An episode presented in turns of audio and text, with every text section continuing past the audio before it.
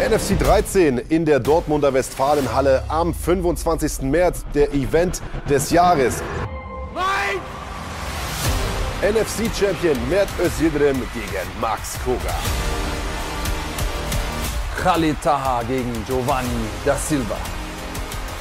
Maurice Adolf gegen Anastasios Chatzioriadis. Wladimir Holodenko gegen Florin Sendin. NFC 13 in der Westfalenhalle dort. Hallo, liebe Kampfsportfreunde und herzlich willkommen zum Schlagwort Podcast. Es ist Sonntag, der 5. März und heute ist ein ganz besonderer Tag, Andreas Kaniotakis, denn wir haben ja vor einigen Wochen angekündigt, dass es in Zukunft nur noch Schlagwort Podcasts geben wird zu ganz besonderen Anlässen und ein solcher Anlass ist heute gleich aus mehreren Gründen. Genau, natürlich haben wir den großen UFC-Event gehabt, die Rückkehr des vermeintlichen GOAT. Äh, und, Nicht vermeintlich, äh, der GOAT. genau, John Jones ist back äh, in Style, wie man sagen könnte. Und es gibt aber noch jede Menge andere Sachen, die wir mit euch zu besprechen haben. Wir äh, fangen natürlich beim großen internationalen Geschehen an, bei der UFC. Wir werden die UFC nachbesprechen und dann zoomen wir rein nach Deutschland. Es gibt nämlich einige Dinge zu besprechen. Unter anderem gibt es etwas, das äh, durchaus ähm, vor allen Dingen für die Kämpfer da draußen einiges auf den Kopf stellen würde, nämlich es gibt einen neuen Bonus bei der NFC und der ist fett. Und zwar so richtig fett. Oh, und ja. äh, es gibt sogar noch, und das ist neu, einen Bonus für die Zuschauer. Und wenn ihr das alles irgendwie wissen wollt, was, was hat es damit auf sich, Ihr müsst auf jeden Fall dranbleiben, denn ihr, wir erklären es euch in dieser Sendung. Außerdem haben wir am Ende, und ich weiß, es wird viele von euch freuen, die den Live-Podcast vermisst haben, What's on the Back, diesmal mit einem Special. Ihr könnt eine ganze Latte an Tickets gewinnen für NFC 13, plus ihr könnt Freikarten für Creed gewinnen und noch ein Event-Poster von NFC 13. Also dranbleiben lohnt sich auf jeden Fall. Plus wir haben ähm, noch ein Interview, lieber Marc, das hast du geführt. Ja, wir haben sogar zwei Interviews, oder? Ja, genau. genau.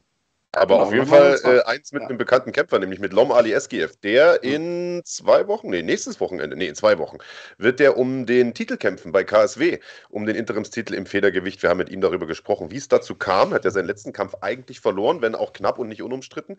Äh, und uns hat er verraten, erstmal, wie er den Kampf gesehen hat und zweitens, wie es dazu kommt, dass er jetzt doch um den Titel kämpfen wird. Äh, aus meiner Sicht äh, durchaus nicht unverdient.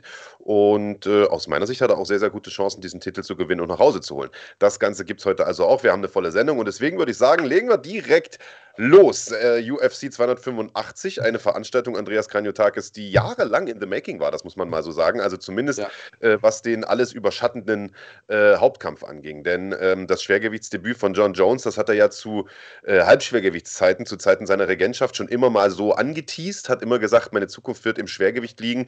Äh, am Ende hat es über drei Jahre gedauert, ähm, bis es dann tatsächlich soweit war, er die nötige Masse hatte und sich sozusagen bereit gefühlt hat, vertraglich alles sozusagen auch gepasst gepasst hat, ein Gegner da war. Äh, und dann ging alles aber gefühlt auch irgendwie schneller als erwartet. Besten Dank übrigens erstmal an Quickmix, wo wir gerade beim Thema schnell sind, der den Goat-Bonus raushaut. Ein Zehner. Vielen, vielen Dank, lieber Quickmix, äh, Supporter der ersten Stunde. Ähm, für den Zehner holen wir uns nachher noch einen Döner. Äh, für einen reicht es ja zumindest. Und du kriegst irgendwie so ein, so ein, so ein Falafelding, so ein veganes oder so was für drei Euro. Ähm, ja, also es, es, es, waren ja alle total traurig, Andreas, dass, ähm, dass, der, dass der Francis Ngannou gegangen ist, ne? der amtierende Schwergewichtschampion. Aber dann war trotzdem so ein Hochgefühl da, als angekündigt wurde, John Jones kämpft gegen Cyril Gahn, weil alle sich gedacht haben, Mensch, das ist schon ein knackiger Test für den John Jones. Hättest du gedacht, dass es am Ende so deutlich wird? Gute Frage. Ähm, ich habe ehrlich gesagt mir die ganze Zeit sehr schwer getan, äh, gegen Jones zu wetten. Ich war mir relativ sicher, dass er das machen wird. Ähm, ich, die einzige Frage war im Prinzip, wie groß ist seine Schlagkraft? Ähm, und ich bin jetzt ungern der Partypuper. Ich bin auch keiner, der gerne Sachen schlecht, schlecht macht oder schlecht redet. Ähm, aber John Jones ist, hat gestern vollkommen zurecht gewonnen, hat an, in eine Lücke gestoßen von Cyril Gahn, ganz, ganz klar. Aber ich, für mich ist er immer noch nicht richtig im Schwergewicht angekommen, so bescheuert sich das anhört. Nein, Ach, nein. Ja, äh, ganz, ganz. Er hat die Nummer 1 der Welt weggehauen in zwei Minuten, Alter. Ja, ja, ich weiß. Und deswegen ist das vielleicht ein bisschen, ein bisschen äh, schwierig. Und ich weiß, da draußen wird es wieder ein paar Leute geben, die mir dann irgendwie drohen über Instagram. Könnt ihr gerne machen, liebe John Jones-Jünger. Äh, ich glaube aber, dass äh, wenn er gegen jemanden kämpft, der entsprechende Takedown-Defense hat und im Stand was kann, so wie Stipe Miocic, dann werden wir einen komplett anderen Kampf erleben. Und jeder, der erwartet, dass er durch den genauso durchmarschiert wie äh, durch Cyril Gahn, äh, der sollte sich ähm, ja, das zweimal überlegen. Wir dürfen nicht vergessen, Gahn ist auch noch sehr jung in dem Sport. Ähm, das war auch noch nicht sein letzter Kampf. Der wird auch wiederkommen und besser werden und so weiter und so fort. Aber ich war extrem beeindruckt von Jones, trotzdem, wie er es gemacht hat. Ähm, das liegt an seiner, einfach an seiner Art, an, seiner, an seinem Talent. Aber ich weiß nicht, ob er, ob er physisch angekommen ist tatsächlich. Die Frage ist noch nicht beantwortet. Ähm, und ich muss auch sagen, für mich, so groß der Kampf war, Rückkehr des GOAT, ähm, Schwergewichtstitel on the line, so sehr fehlt Francis Ngannou für mich. Ich finde, es ist irgendwie bleibt so ein, so ein fader Beigeschmack, den ich nicht ganz aus dem Mund bekomme bei der Nummer, weil Francis eben gegangen ist als der, als der Champion und ja, irgendwie fühlt sich trotzdem falsch an. Geht's nur mir so? Äh, nee, also natürlich, also das war das Erste, was ich mir im Nachgang auch dachte, Mensch, scheiße, jetzt hast du natürlich immer diesen, jetzt hast du natürlich immer so dieses Was wäre wenn Szenario, ne? Und es äh, klang ja doch auch relativ endgültig, äh, was, was der UFC-Präsident da gesagt hat, so nach dem Motto, sag niemals nie, aber in dem Fall sagen wir nie, äh, Francis Ngannou wird niemals zurückkehren, wir haben alles versucht. Äh, finde ich auch sehr, sehr schade, denn den Kampf, den wollen natürlich jetzt irgendwie alle sehen, auch viel mehr als ein Stipe Miocic-Kampf. Ähm, ich glaube auch nicht, dass äh, Jones durch Miocic so durchlaufen wird. Ich glaube schon, dass, äh, dass ähm, das Garn für ihn im Grunde so eine Art, äh, also ich will nicht sagen, auf dem Leib geschneidert war, so war das schon nicht gedacht, sondern die haben die Nummer 1 dahingestellt, aber der war halt zufällig sozusagen ihm wie auf dem Leib geschneidert, weil es einfach ein guter Striker ist, ein beweglicher Striker der einfach nicht besonders gut ringen kann. Äh, und äh, ich hätte auch im Prinzip das House of Jones gesetzt, hätte aber gedacht, es dauert ein bisschen länger und ich hätte gedacht, der haut den irgendwie mit, mit Ellbogen kaputt, so in der zweiten Runde oder sowas, um sich in der ersten erstmal einzufühlen. Aber man hat ihm ja förmlich schon angemerkt, finde ich. Und das fand ich so beeindruckend. Man sagt ja immer, K.O. kannst du nicht erzwingen und, äh, äh, und sowas, ne?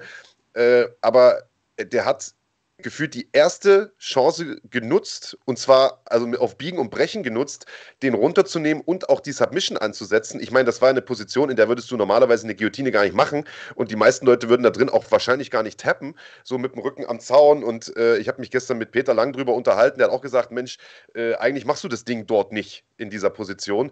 Aber Jones wollte einfach, glaube ich, ein schnelles Finish, um allen zu zeigen, der hat ja im Vorfeld schon gesagt, ich werde da durchmarschieren, ich werde es einfach aussehen lassen. Genau das hat er getan und ich glaube, das war ihm auch sehr, sehr wichtig. Ähm, ich bin aber bei dir, ich glaube, gegen den Stipe Miocic ähm, wird es länger dauern und er wird sich auch mehr Zeit lassen müssen. Ich glaube, das kann er nicht so rushen.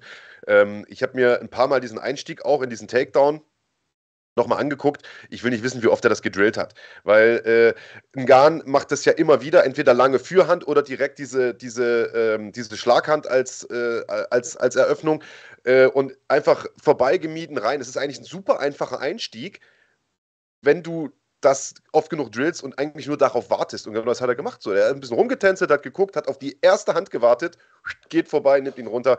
Perfekt gemacht, das kann man nicht anders sagen. Aber ich glaube, Miocic wird es ihm tatsächlich ein bisschen schwerer machen, da bin ich bei dir. Ja, und was er eben da gemacht hat, ist, er hat äh, den Kampf eines Kämpfers gekämpft, zumindest mal aus meiner Perspektive betrachtet, ähm, der keinen Bock hatte auf das Stand-up-Game. Und das ist das, was ich, was ich eben meinte. Er hat gewusst, dass sich Cyril Gahn immer wieder overcommitted mit, sein, mit seinen Jabs. Also er schlägt ja diese Jabs gerne und viel und auch hart. Und manchmal overcommittet er sich und dreht sich ein bisschen zu, äh, zu weit raus. Und das hat er einfach gesehen, äh, er und sein Team. Und äh, das haben die gedrillt. Genauso, da werden wir gleich auch noch zu, äh, drauf, drauf, zu sprechen kommen, Co-Main Event. Ähm, das ist genau das Thema, warum man gute Teams und gute Gameplans braucht warum man seinen Gegner studieren sollte, weil es diese Kleinigkeiten gibt, die am Ende des Tages auch und insbesondere an der Weltspitze eben Kämpfe entscheiden. Und ähm, das hat er immer und immer wieder gedrillt. Und äh, ich, ich kann verstehen, dass Gahn da erstmal gar keinen Sense of Urgency hatte, wie die Amis sagen. Also, dass er da irgendwie hockte und sich gedacht hat, oh ja, von hier aus werde ich wahrscheinlich nicht submitted. Er hätte trotzdem aus meiner Sicht ein bisschen früher und schneller aufstehen müssen oder es versuchen zumindest. Ähm, aber Jones hat das einfach auch fantastisch gemacht und seinen Instinkt hat er noch. Und trotzdem bin ich gespannt, was passiert, wenn er mit Stiepe steht, der nicht so einfach runterzubekommen sein wird und der, der richtig ordentlich haut. Ähm, ich glaube, da sehen wir einen ganz, ganz anderen Kampf. Da wird er früh versuchen, wahrscheinlich die Beine zu zerstören. Ähm, und das wird auf jeden Fall sehr viel schwieriger. Aber trotzdem, ich freue mich für Jones tatsächlich, obwohl ich ihn als Person nicht so unglaublich mag. Er ist einfach eine, eine schillernde Figur. Ähm, und Cyril Gahn ist ja noch nicht am Ende. Nee, also das überhaupt nicht. Der ist ja erstmal seit, ich habe gestern, äh, habe ich es in der Übertragung gesagt, ich glaube seit vier Jahren oder so Profi oder seit fünf Jahren äh, und im Prinzip seit zwei, drei Jahren davon an der absoluten Weltspitze schon unterwegs gegen die Derek Lewises und Francis Ngannus dieser Welt. Also der hat noch Menge äh, Luft nach oben. Ich glaube, er wird halt irgendwann mal aus diesem Kosmos MMA Factory da in Paris raus müssen und wird einfach nicht drum rumkommen. Also entweder irgendwo in Osteuropa oder aber am besten in den USA äh, ein bisschen mit diesen, mit diesen grantigen Ringern da äh, sich abgeben müssen, weil äh, das ist einfach ein Defizit, das, damit wird er über ein bestimmtes Niveau im Schwergewicht nicht hinauskommen. Denn auch ein Stipe kann sehr, sehr gut ringen äh, und so. Und äh, jeder, der danach kommt und da oben mithalten will und, und irgendwie Ansprüche anmelden will, die Miocic und, und Joneses dieser Welt zu schlagen, der muss einfach gut ringen können. Äh, und da wird, äh, da wird ein Garn äh, auch nicht drum rumkommen. Aber ich freue mich riesig auf diesen Miocic-Kampf. Das wird ein Riesenfight. Ich weiß auch gar nicht, ob du wie gut um Lippenlesen bist, aber Miocic wurde ja gestern auch direkt angesprochen im, äh, im Interview. Äh, Jones sagte so, ich habe richtig Bock auf dich und was weiß ich. Und Miocic, der saß da so halb besoffen im Publikum und wenn ich das richtig von den Lippen abgelesen habe, hat er gesagt, I will make you my bitch.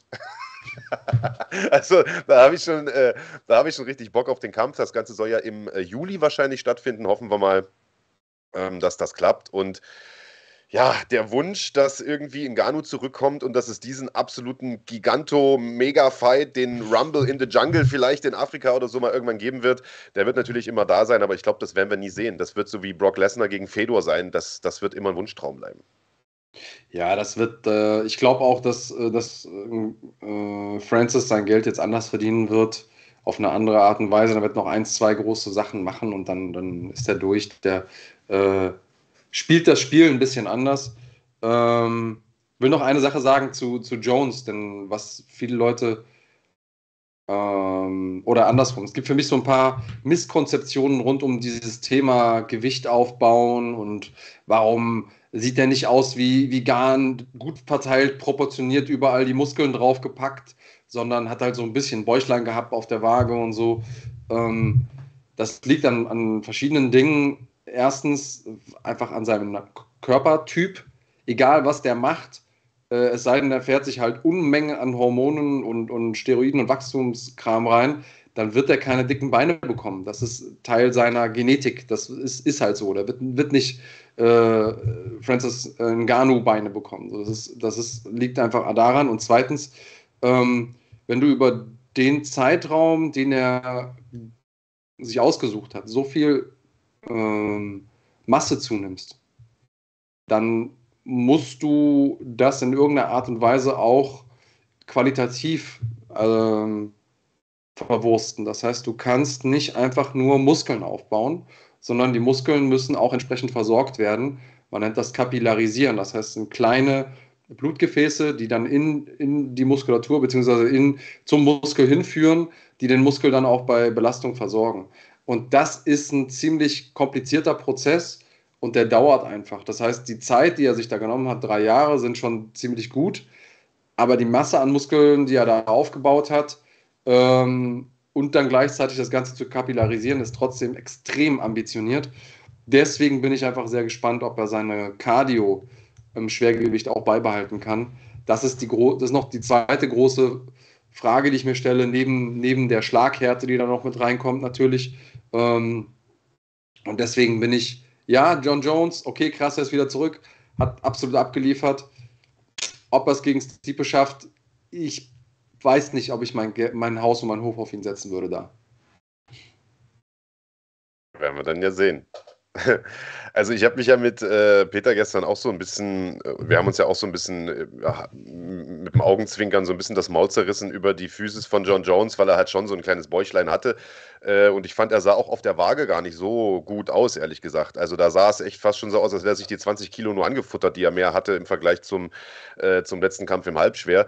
Aber ich fand, als man ihn dann äh, gesehen hat, äh, am Checkpoint sozusagen, vorm, bevor er in den Cage rein ist. Da hat er sich auch nochmal so ein bisschen gestreckt und so. Und da hast du schon gesehen, der hat schon einen richtig dicken Latt gehabt. Und das war schon, also der hat schon Qualitätsmasse zugelegt, definitiv. Aber er muss halt einfach auch nicht mehr cutten. So, das kommt halt auch nochmal dazu. Weißt du, dadurch ist er halt natürlich auch ein bisschen, äh, ein bisschen mehr Wasser. Dadurch sieht das alles ein bisschen weicher auch aus.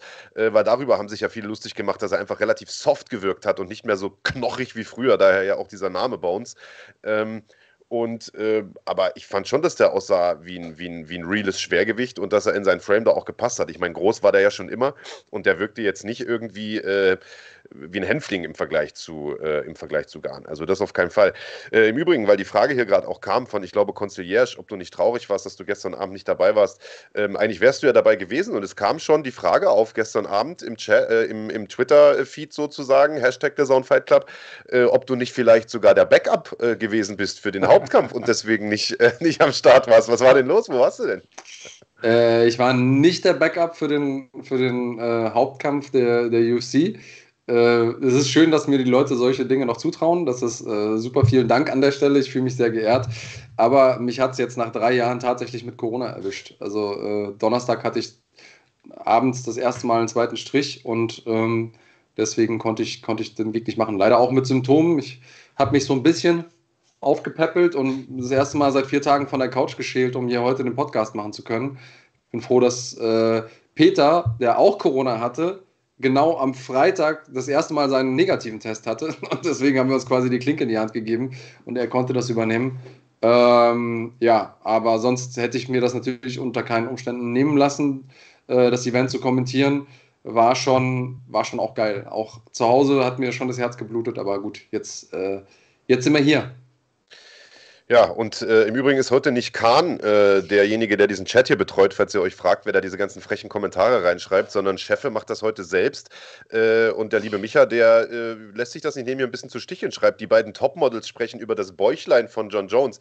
Micha, das ist äh, bei uns genau wie bei John Jones, das ist einfach über Jahre langsam und behutsam aufgebaute Qualitätsmasse. Du hast gehört, der Andreas hat es gerade erklärt, Kapillarisierung ist das Stichwort, verstehst du? Und darauf wir nicht mehr cutten müssen, sieht das halt vielleicht ein bisschen softer aus. Aber lass dich nicht nicht täuschen. Äh, also da ist auch ein dicker Latt dahinter, oder?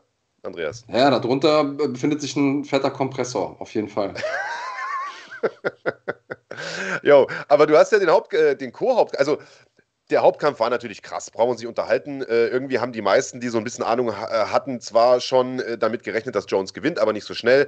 Hut ab, der Goat ist back, äh, alles gut. Aber der richtige, der eigentliche Schocker, das war ja wirklich der Co-Main-Event, Mann.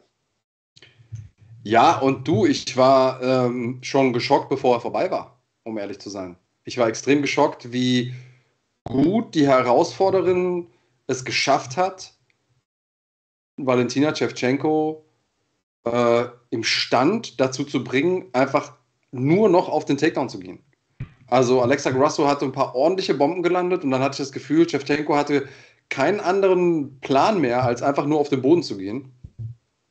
Und das alleine ist schon, das ist schon eine Ansage. Und dann von da unten wieder hochzukommen, ja, und dann dieser, und dann dieser Backtake, das äh, war schon ziemlich gut gemacht, muss ich sagen. Also, äh, Holla die Waldfee. Ich hätte nicht gedacht, dass das so ausgeht, ehrlich. Äh, und ich habe sofort, als, als sie das gemacht hat, gesagt, okay, das hat die immer und immer wieder gedrillt, hatte sie dann auch im, im äh, Postfile-Interview gesagt. Und das glaube ich denen auch äh, weil tatsächlich dieser Spinning-Kram, den, den Shevchenko ja häufig macht, ähm, das kann einem zu Verhängnis werden. So fancy, schmancy das aussieht und so effektiv das sein kann, wenn man trifft. Es kann einem auch zum Verhängnis werden und da ist auch Valentina Shevchenko nicht vorgefeit. Äh, wie hast du den Kampf erlebt? Äh, also anfangs hätte ich gedacht, ähm, also vorm Kampf sowieso, aber auch so nach der ersten Runde dachte ich mir schon so, Mensch, das wird für Grasso ein langer Abend, weil die hat natürlich ein paar gute Treffer gelandet, aber ich fand, sie hatte immer mal wieder Distanzprobleme. Man hat das, ähm, ich glaube, in der ersten oder zweiten Rundenpause auch von der Ecke gehört, äh, achte so ein bisschen auf die Distanz. Die war immer mal so einen Schritt zu kurz, weißt du, hat viel in die Luft gehauen Wenn sie aber getroffen hat, dann hat sie gleich mal ein, zwei Bomben reingehauen. Und ich glaube, das war zweite oder dritte Runde, ich glaube dritte, da hat sie äh, richtig gut erwischt und man hat das richtig gemerkt. Äh, vorher war Shevchenko, wie man das von ihr kennt, einfach sehr, sehr minimalistisch. Also hat nicht zu viel gemacht, äh, sich nicht mehr bewegt als nötig. Und nachdem sie dieses Ding bekommen hat, war sie auf einmal sehr, sehr schnell, sehr, sehr viel ge äh, gemieden und sehr, sehr viel bewegt, weil sie meiner Meinung nach überspielen wollte, dass sie da richtig angeklingelt war. Und ich glaube, davon hat sie sich nie wieder erholt. Denn Klar, sie macht viele Spinning-Techniken und ich nehme Alexa Grasso äh, hundertprozentig ab, dass sie das gedrillt hat und dass sie das sehr, sehr oft ge geübt haben im Training. Aber passiert ist dieses, dieser Einstieg, dieser Backtake, der konnte ja nur passieren, weil Shevchenko einen unfassbar dummen Fehler gemacht hat. Also einen Spinning Backkick aus dieser Entfernung. Ich meine, die stand ja in, in, in fast schon Ellbogendistanz vor der. Weißt du, also der war, das war völlig unpassend zu diesem Zeitpunkt. Und jetzt kann man natürlich sagen, komm, war, ich glaube, die vierte Runde, da wird man irgendwann mal unkonzentriert. Klar, aber die eigentlich nicht. Die nicht. Weißt du so, das hat man so von der so noch nie gesehen. Und ich glaube, die war da immer noch so ein bisschen benebelt. Ähm, das heißt, unterm Strich, sehr, sehr starke Leistung von Grasso, die das quasi in der dritten mit dem Anklingen vorbereitet hat und in der vierten dann sozusagen exekutiert hat. Blöder Fehler, ja, von Shevchenko hat sie selbst auch gesagt. Aber ähm, es, es, es, erfordert ja auch ein gewisses Können, äh, von einem Fehler des Gegners zu profitieren. Und das hat Grasso eiskalt gemacht. Und das war für mich einer der Schocker des Jahres jetzt schon.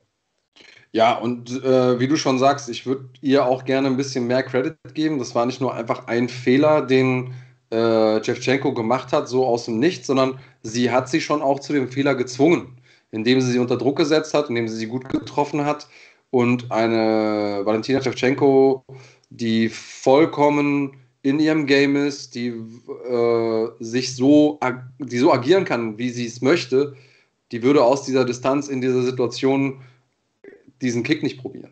Sondern das war, weil die auf Autopilot war, weil sie unter Druck stand und hat dann da einfach einen Fehler gemacht, der ähm, ihr aufgezwungen wurde. Und das nimmt gar nichts weg von, von dem, was Shevchenko bislang erreicht hat oder dass sie trotzdem äh, eine großartige Championess war.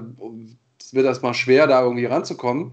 Ähm, aber gestern war sie einfach aus meiner Sicht nicht die bessere Kämpferin. Und das ist, also das würde ich einfach gerne an der Stelle sagen, weil es eben nicht nur ein glücklicher Moment war aus meiner Sicht, sondern ja, es gab, gab ein Auf und Ab und es gab Momente, wo klar war, okay, in den Bereichen ist äh, besser. Aber gestern war für mich Grasso die bessere Kämpferin. Insgesamt. Und nicht nur für den, für den Abschluss. Und das ist. Ja. Da, da bist du dagegen?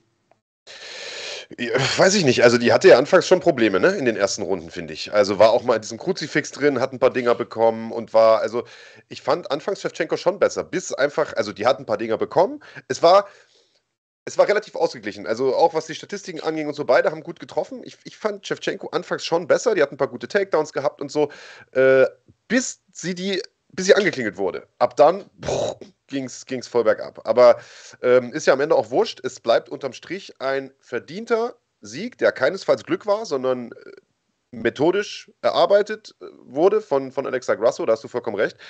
Bleibt die Frage, und das hat ja auch, ich glaube, Concierge war es wieder äh, in den Raum gestellt, äh, und gestern in der Sendung wurde es ja auch direkt thematisiert in der Übertragung. Immediate Rematch direkt oder, äh, oder erstmal äh, irgendwelche anderen Contenderinnen? Da gibt es ja einige Kämpfen.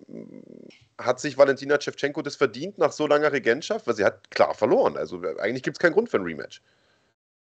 Naja, der Grund fürs Rematch wäre zu sagen, so lange, so konstant.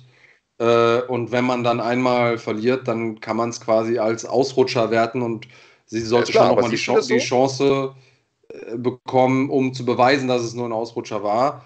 Und ich finde schon, dass ihr das, dass man ihr das zugestehen sollte nach so einer langen Regentschaft. Wenn du, sag ich mal, ein, zwei Titelverteidigungen hattest, dann vielleicht nicht, aber in dem Fall schon. Ja. Ja. Würde ich unterschreiben. Unterstreichen, ja. unterschreiben, wie auch immer. Ähm, weil uns die Zeit ein bisschen davon rennt, äh, vielleicht noch ganz kurz: Bau-Nickel-Debüt. Ja. Pflichtsieg, also, oder? Aber Pflicht, mit Pflichtsieg fahren? War ziemlich abgefahren auf jeden Fall. War, ich muss sagen, mir hat äh, Jamie Pickett auch stellenweise ganz gut gefallen, aber dann war es auch relativ schnell vorbei. Ja. Also äh, das äh, hat sich, er hat sich gut verteidigt eine Zeit lang, aber der Schraubstock war, war dann relativ schnell zu. Bonical hat mir gut gefallen. Äh, Dricos Duplessis hat mich beeindruckt mal wieder äh, gegen Derek Brunson. Ähm, der Typ ist äh, auch eine absolute Maschine.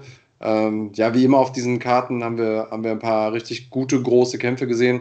Für mich war auch ein fantastischer Kampf äh, Gamrot gegen Turner, war auch ein sehr, sehr guter Kampf. Oder äh, Rachmanov gegen Neil. Äh, also das Ding konntest du im Prinzip von vorne bis hinten gucken mit, mit nur Hauptkämpfen. Also Neil gegen äh, Rachmanov war tatsächlich ein absoluter Banger. Ähm, bei Turner gegen Gamrot war ich ein bisschen über die Punktwertung überrascht. Du nicht? Das, äh, ja, das ist halt so oft so, wenn es so, ähm, wenn es so knapp ist. Ich habe auch Turner vorne gesehen. Aber ja, wir haben oft dieses Thema von, wie stark wird Wrestling gewertet und so. Äh, ich hatte das Gefühl, dass er mehr Schaden gemacht hat, auf jeden Fall. Turner. Mhm. Aber. Also, ich meine, es waren ein paar enge Runden. Am Ende kann man nicht meckern, wenn, wenn Gamrot das Ding gewinnt. Ich fand aber die 30-27 für den schon schwierig, ehrlich gesagt. Naja, ich hätte es auch, auch Turner gegeben, aber man, das ist halt einer dieser Dinge, wo man über, über Details äh, sich unterhalten muss. Wie viel zählt jetzt irgendwie zehn Schläge im Ground and Pound zu zwei klaren Treffern im Stand? So, die Rechnung muss man aufmachen und dann wird es irgendwann auch echt schwierig. Übrigens hat gestern einer, da wird gar nicht drüber äh, gesprochen, äh, sein UFC-Debüt gegeben und auch gewonnen, der seine ersten Schritte als Profi in der deutschen Szene gemacht hat. Und zwar einige äh, Schritte, nämlich Leugra Jabov, ähm, der mhm. lange Zeit in Dresden gelebt hat. Ähm, seine ganzen ersten Fights bei MMA Live gemacht hat. Eine Veranstaltungsreihe, die es ja auch hier zu sehen gab bei uns auf dem Kanal, äh, solange es sie gab. Mittlerweile gibt es sie ja nicht mehr oder pausieren länger oder wie auch immer. Ähm, und Leuk hat ja dann den Sprung geschafft in die PFL, wo er zweimal im Finale äh, stand, zweimal aber ähm, ja, relativ knapp verloren hat zum Teil. Und der hat ein starkes UFC-Debüt hingelegt gestern mhm. gegen, äh, gegen diesen Argentinier da. Wie heißt er? Esteban. Äh, äh Ribovic. Ribovic oder Ribovic, sowas, ne? So, so ein okay. Contender Series-Kollege. Also, das ja. war auch ein richtig geiler Fight, Mann. Ähm, das vielleicht noch dazu. Und äh, ja, würde ich sagen, machen wir einen Haken dran an das Thema UFC. Es bleibt äh, wie immer spannend in der größten Organisation der Welt. Und wir kommen zum ja, vielleicht Hauptthema heute. Ich habe gesehen, dass es schon einige DeFighter hier äh, im Chat gibt. Wir werden gleich über das Thema DeFi Chain sprechen und über den großen Bonus. Vorher machen wir aber erstmal noch ein kleines bisschen Werbung. Okay, let it be.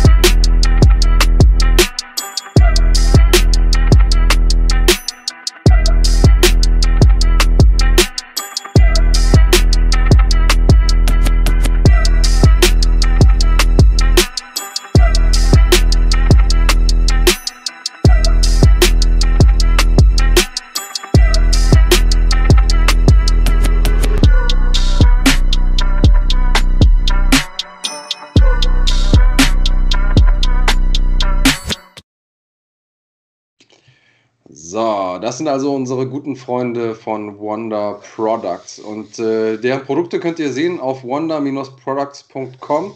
Und wer braucht das? Im Prinzip jeder, der Schuhe trägt, würde ich sagen. Äh, also falls ihr jemanden kennt oder falls ihr jemand seid, der Schuhe trägt, äh, trägt dann solltet ihr euch auf jeden Fall das Zeug ganz genau angucken, denn äh, wie das so ist mit Schuhen, man trägt die eben nicht nur bei, bei gutem Wetter, sondern äh, eben auch mal, wenn es regnet, äh, schneit oder sonst irgendwie und dann werden die Dinger dreckig und vor allen Dingen die Lieblingsschuhe werden mal dreckig. Man war in der Disse, es ist einem einer draufgelatscht, man denkt sich, oh Gottes Willen, äh, Hausmittelchen aus eigener Erfahrung, einfach mal in die Waschmaschine stecken, echt doof, weil dann löst sich irgendwie spätestens beim zweiten, dritten Mal irgendwann der Kleber. Ähm, und alle anderen Sachen mal so ein bisschen mit Spüli probieren. Habe ich leider auch schon gesehen, dass es nach hinten losgeht, weil sich dann auf einmal Farben ablösen oder Textilien. Mit Wonder Products habt ihr immer das richtige Zeug am Start und eure Sneaker, eure Lieblingssneaker sauber zu machen oder die Dinger, die ihr nicht aus dem Schrank geholt habt, weil sie irgendwie dann doch immer äh, ein bisschen zu dreckig waren für die Anlässe, wo ihr sie haben wolltet. Äh, kleine Investition und dafür habt ihr aber eure Lieblings-Sneaker und auch alle anderen Schuhe natürlich so sauber wie ihr wollt. Und mit dem Code NFC15, 15 als Zahl geschrieben, bekommt ihr einen 15-prozentigen Rabatt bei Wonder Products. Und äh, nochmal, Wonder-Products wondersupport.com, das ist die Seite. Äh, ist übrigens auch ein Sponsor von NFC, das heißt, äh, Wonder supportet den deutschen MMA-Sport und andersrum sollte es genauso sein. Deswegen schaut mal vorbei und checkt den Kram aus. Ich, probier, ich benutze selber zu Hause auch, also ich empfehle nichts, was ich nicht auch äh, selber gut finde. Und der Kram ist richtig gut. Genau so ist es. Und äh, ihr habt es ja schon in unserer äh, Maske hier gesehen, sozusagen vom, vom Podcast. Da äh, finden sich einige neue Sponsoren, nicht nur Wonder Products, Ringlife und Arctic Warrior, äh, sondern auch die Fight Chain, die uns äh, unterstützen. Vertrag wurde vor ein paar Tagen unterschrieben und das wird, glaube ich, ein Game Changer sein. Für uns natürlich sowieso, aber vor allem äh, für die NFC-Kämpfer und für die deutsche MMA-Szene. Denn das, was wir hier gleich droppen werden, das gab es so noch nie. Aber erklär uns doch vielleicht erstmal, lieber Andreas Kaniotakis, was die Fight Chain überhaupt ist. Oh ja, das ist natürlich äh, eine Sache, ich weiß gar nicht, ob ich das zu 100% jetzt schon kann. Ich denke mich da immer noch äh, rein, weil ich bin selber jemand, der in der Kryptowelt gar nicht so tief verwurzelt ist und nicht zu Hause ist. Aber ich sag mal, jeder hat ja schon mal Bitcoin gehört. Ähm, und neben Bitcoin gab es ja ganz viele andere, die da versucht haben, auf den Zug aufzuspringen. Bis heute gibt es auch noch äh, verschiedene Kryptowährungen, die das probieren. Ähm, das Besondere bei DeFi Chain ist, dass das Ganze eine Community ist. Das heißt, es gibt nicht irgendwo eine Person oder eine große Firma, die sagen kann, äh, okay, wir ziehen jetzt mal alle unsere Werte daraus und dann stürzt diese Währung ab, sondern es ist eine große Community von Leuten. Und das Besondere daran ist, diese Community trifft auch alle relevanten Entscheidungen wie auch das Sponsoring gemeinsam. Das heißt, äh, das, was wir hier äh, am Sponsoring ausgemacht haben mit DeFi Chain, das lief über ein Voting der Community. Die Community hat gesagt, mit mehr als 50 Prozent, yo, sie wollen äh, die NFC, sie wollen Fighting sponsern und sie wollen auch ins deutsche MMA einsteigen. Und deswegen sind wir jetzt gerade hier. Und das ist etwas, das mir persönlich sehr viel Vertrauen gibt, zu wissen, es gibt jetzt nicht irgendwo einen Kollegen, der im Prinzip alles irgendwie aufwerfen kann. Äh, und, äh, sondern es ist eben eine, eine, große Community, die alle Interesse daran haben, dass diese, diese Währung und dieses Finanzsystem stabil bleibt. Denn nichts anderes ist es. Es ist quasi eine Art neues Finanzsystem, das sie versuchen aufzubauen, vorbei an ähm, ja, den großen regulierenden Behörden. Also wer, wer zum Beispiel sich schon immer darüber aufgeregt hat, dass man bestimmte Überweisungsgrößen nicht machen kann, bei PayPal, PayPal zum Beispiel, ohne dass der PayPal-Account gesperrt wird, bei DeFi-Chain kann man das, wie bei Bitcoin zum Beispiel auch. Ähm, es ist also dezentralisiert ähm, und bevor es zu kompliziert wird, sagen wir euch nochmal ganz kurz, es hat für euch extrem viele Vorteile, dass DeFi-Chain jetzt im MMA ist, denn zum einen sponsern sie zu 100% den Fighter of the Night Bonus, zu dem wir ja gleich noch kommen, aber äh, sie finanzieren zudem einen Fan of the Night Bonus und wie ihr das Ding gewinnen könnt, Dazu kommen wir gleich auch noch. Ich hoffe, ich habe so ein bisschen was erklärt. Wir werden über äh, den Laufe des Jahres immer, immer mehr einsteigen in die Thematik und euch auch ein bisschen abholen, ähm, was äh, DeFi-Chain angeht und was das genau ist. Aber das soll es für jetzt erstmal gewesen sein. Ja, War das einigermaßen verständlich, Herr Bergmann? Äh, ja, total. Also ich äh, muss gestehen, ich habe es anfangs auch nicht ganz verstanden. Ähm, ich habe mich mit dem Thema Krypto vor längerer Zeit mal so ein bisschen auseinandergesetzt, als das so aufkam und ähm, war, nachdem dann so die ersten, die ersten Scams und die ersten Skandale aufgekommen sind, Beispiel OneCoin, was da äh, ein absoluter Riesenscam war und, und da gab es ja einige so Fälle, ähm, sehr, sehr skeptisch geworden. Und ich glaube, das ist etwas, woran äh, diese ganze Kryptoszene auch gekrankt ist in den, in den letzten ein, zwei Jahren. Man hat das ja auch an den Kursen gesehen, die nach unten gingen. Und ich denke, dass ähm, so etwas wie diese DeFi-Chain-Community genau der richtige Schritt ist, um diesem äh, Trend entgegenzuwirken. Und man sieht es ja auch, die Kurse steigen langsam wieder, äh, weil eine die Macht zu dezentralisieren, das sieht man ja bei Regierungen genauso, ist aus meiner Sicht immer der beste Weg. Also alle Macht einem Typen zu geben, insbesondere wenn es um eine Menge Kohle geht, ist nie eine gute Idee. Äh, also ne, das, das, ist eigentlich ein No-Brainer. Äh, und dieses Community-System ist ähm, tatsächlich sehr, sehr ausgereift. Also ich kann mich erinnern, wie wir da saßen und immer wieder diese Umfrage aktualisiert haben, die ja irgendwie bis abends 21 Uhr oder so lief. Äh, da hat dann wirklich jeder seine Stimme und jeder kann damit äh, mitbestimmen, wohin diese Community steuert. Und das finde ich, äh, finde ich als sozusagen überzeugter Demokrat ja sehr, sehr, äh, sehr, sehr ansprechend. Und wenn man dabei noch ein bisschen bisschen Geld verdienen kann, warum nicht? Und äh, wenn wir jetzt gleich die News droppen, die wir heute eigentlich droppen wollen, ähm, dann werdet ihr auch verstehen, warum ich so gehypt bin. Ähm, jetzt mal ganz unabhängig vom, vom Krypto-Investment, das man vielleicht tätigen möchte oder auch nicht, ähm, ist das, äh, wird das für die, für die deutsche MMA-Szene ein absoluter, ein absoluter Meilenstein sein. Aber wir wollen gar nicht so viel rumlabern. Du hast mit einem der Köpfe von DeFi Chain gesprochen und äh, ich glaube, da hören wir jetzt mal kurz rein. Ja, genau. Eine äh, Kleinigkeit vorab noch oder eigentlich zwei. Nochmal kurz für What's in the Bag. Ähm, da können heute alle Leute mitmachen. Nicht nur äh, Kanalmitglieder, das ist ein, eine Besonderheit, aber die Kanalmitglieder beko bekommen auch noch einen Bonus von uns. Und damit ihr auch wirklich dran bleibt und äh, wisst, wie, wie groß das ist, was jetzt kommt, es geht um 10.000 Euro Fighter of the Night Bonus. Was es damit auf sich hat, erfahrt ihr jetzt in meinem Interview mit Bene. Ich sitze hier mit einer ganz besonderen Person und zwar dem Bene von DeFi Chain. Warum ist das so besonders? Nicht nur für uns von Fighting und für die NFC, sondern vor allen Dingen auch für die Kämpfer da draußen. Das wollen wir jetzt erklären. So viel sei schon verraten. Es geht um einen 10.000 Euro Fighter of the Night Bonus, den es ab jetzt bei jeder NFC zu gewinnen geben wird.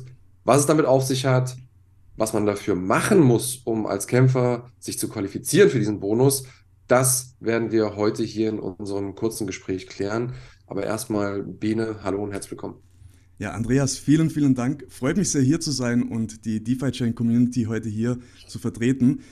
Ja, es sind aufregende Zeiten. Ein halbes Jahr lang sind wir jetzt schon dran um diesen Fighter of the Night Bonus zu organisieren. Es war ein langer Prozess für uns alle und wir sind aber jetzt sehr, sehr froh, dass es durch ist.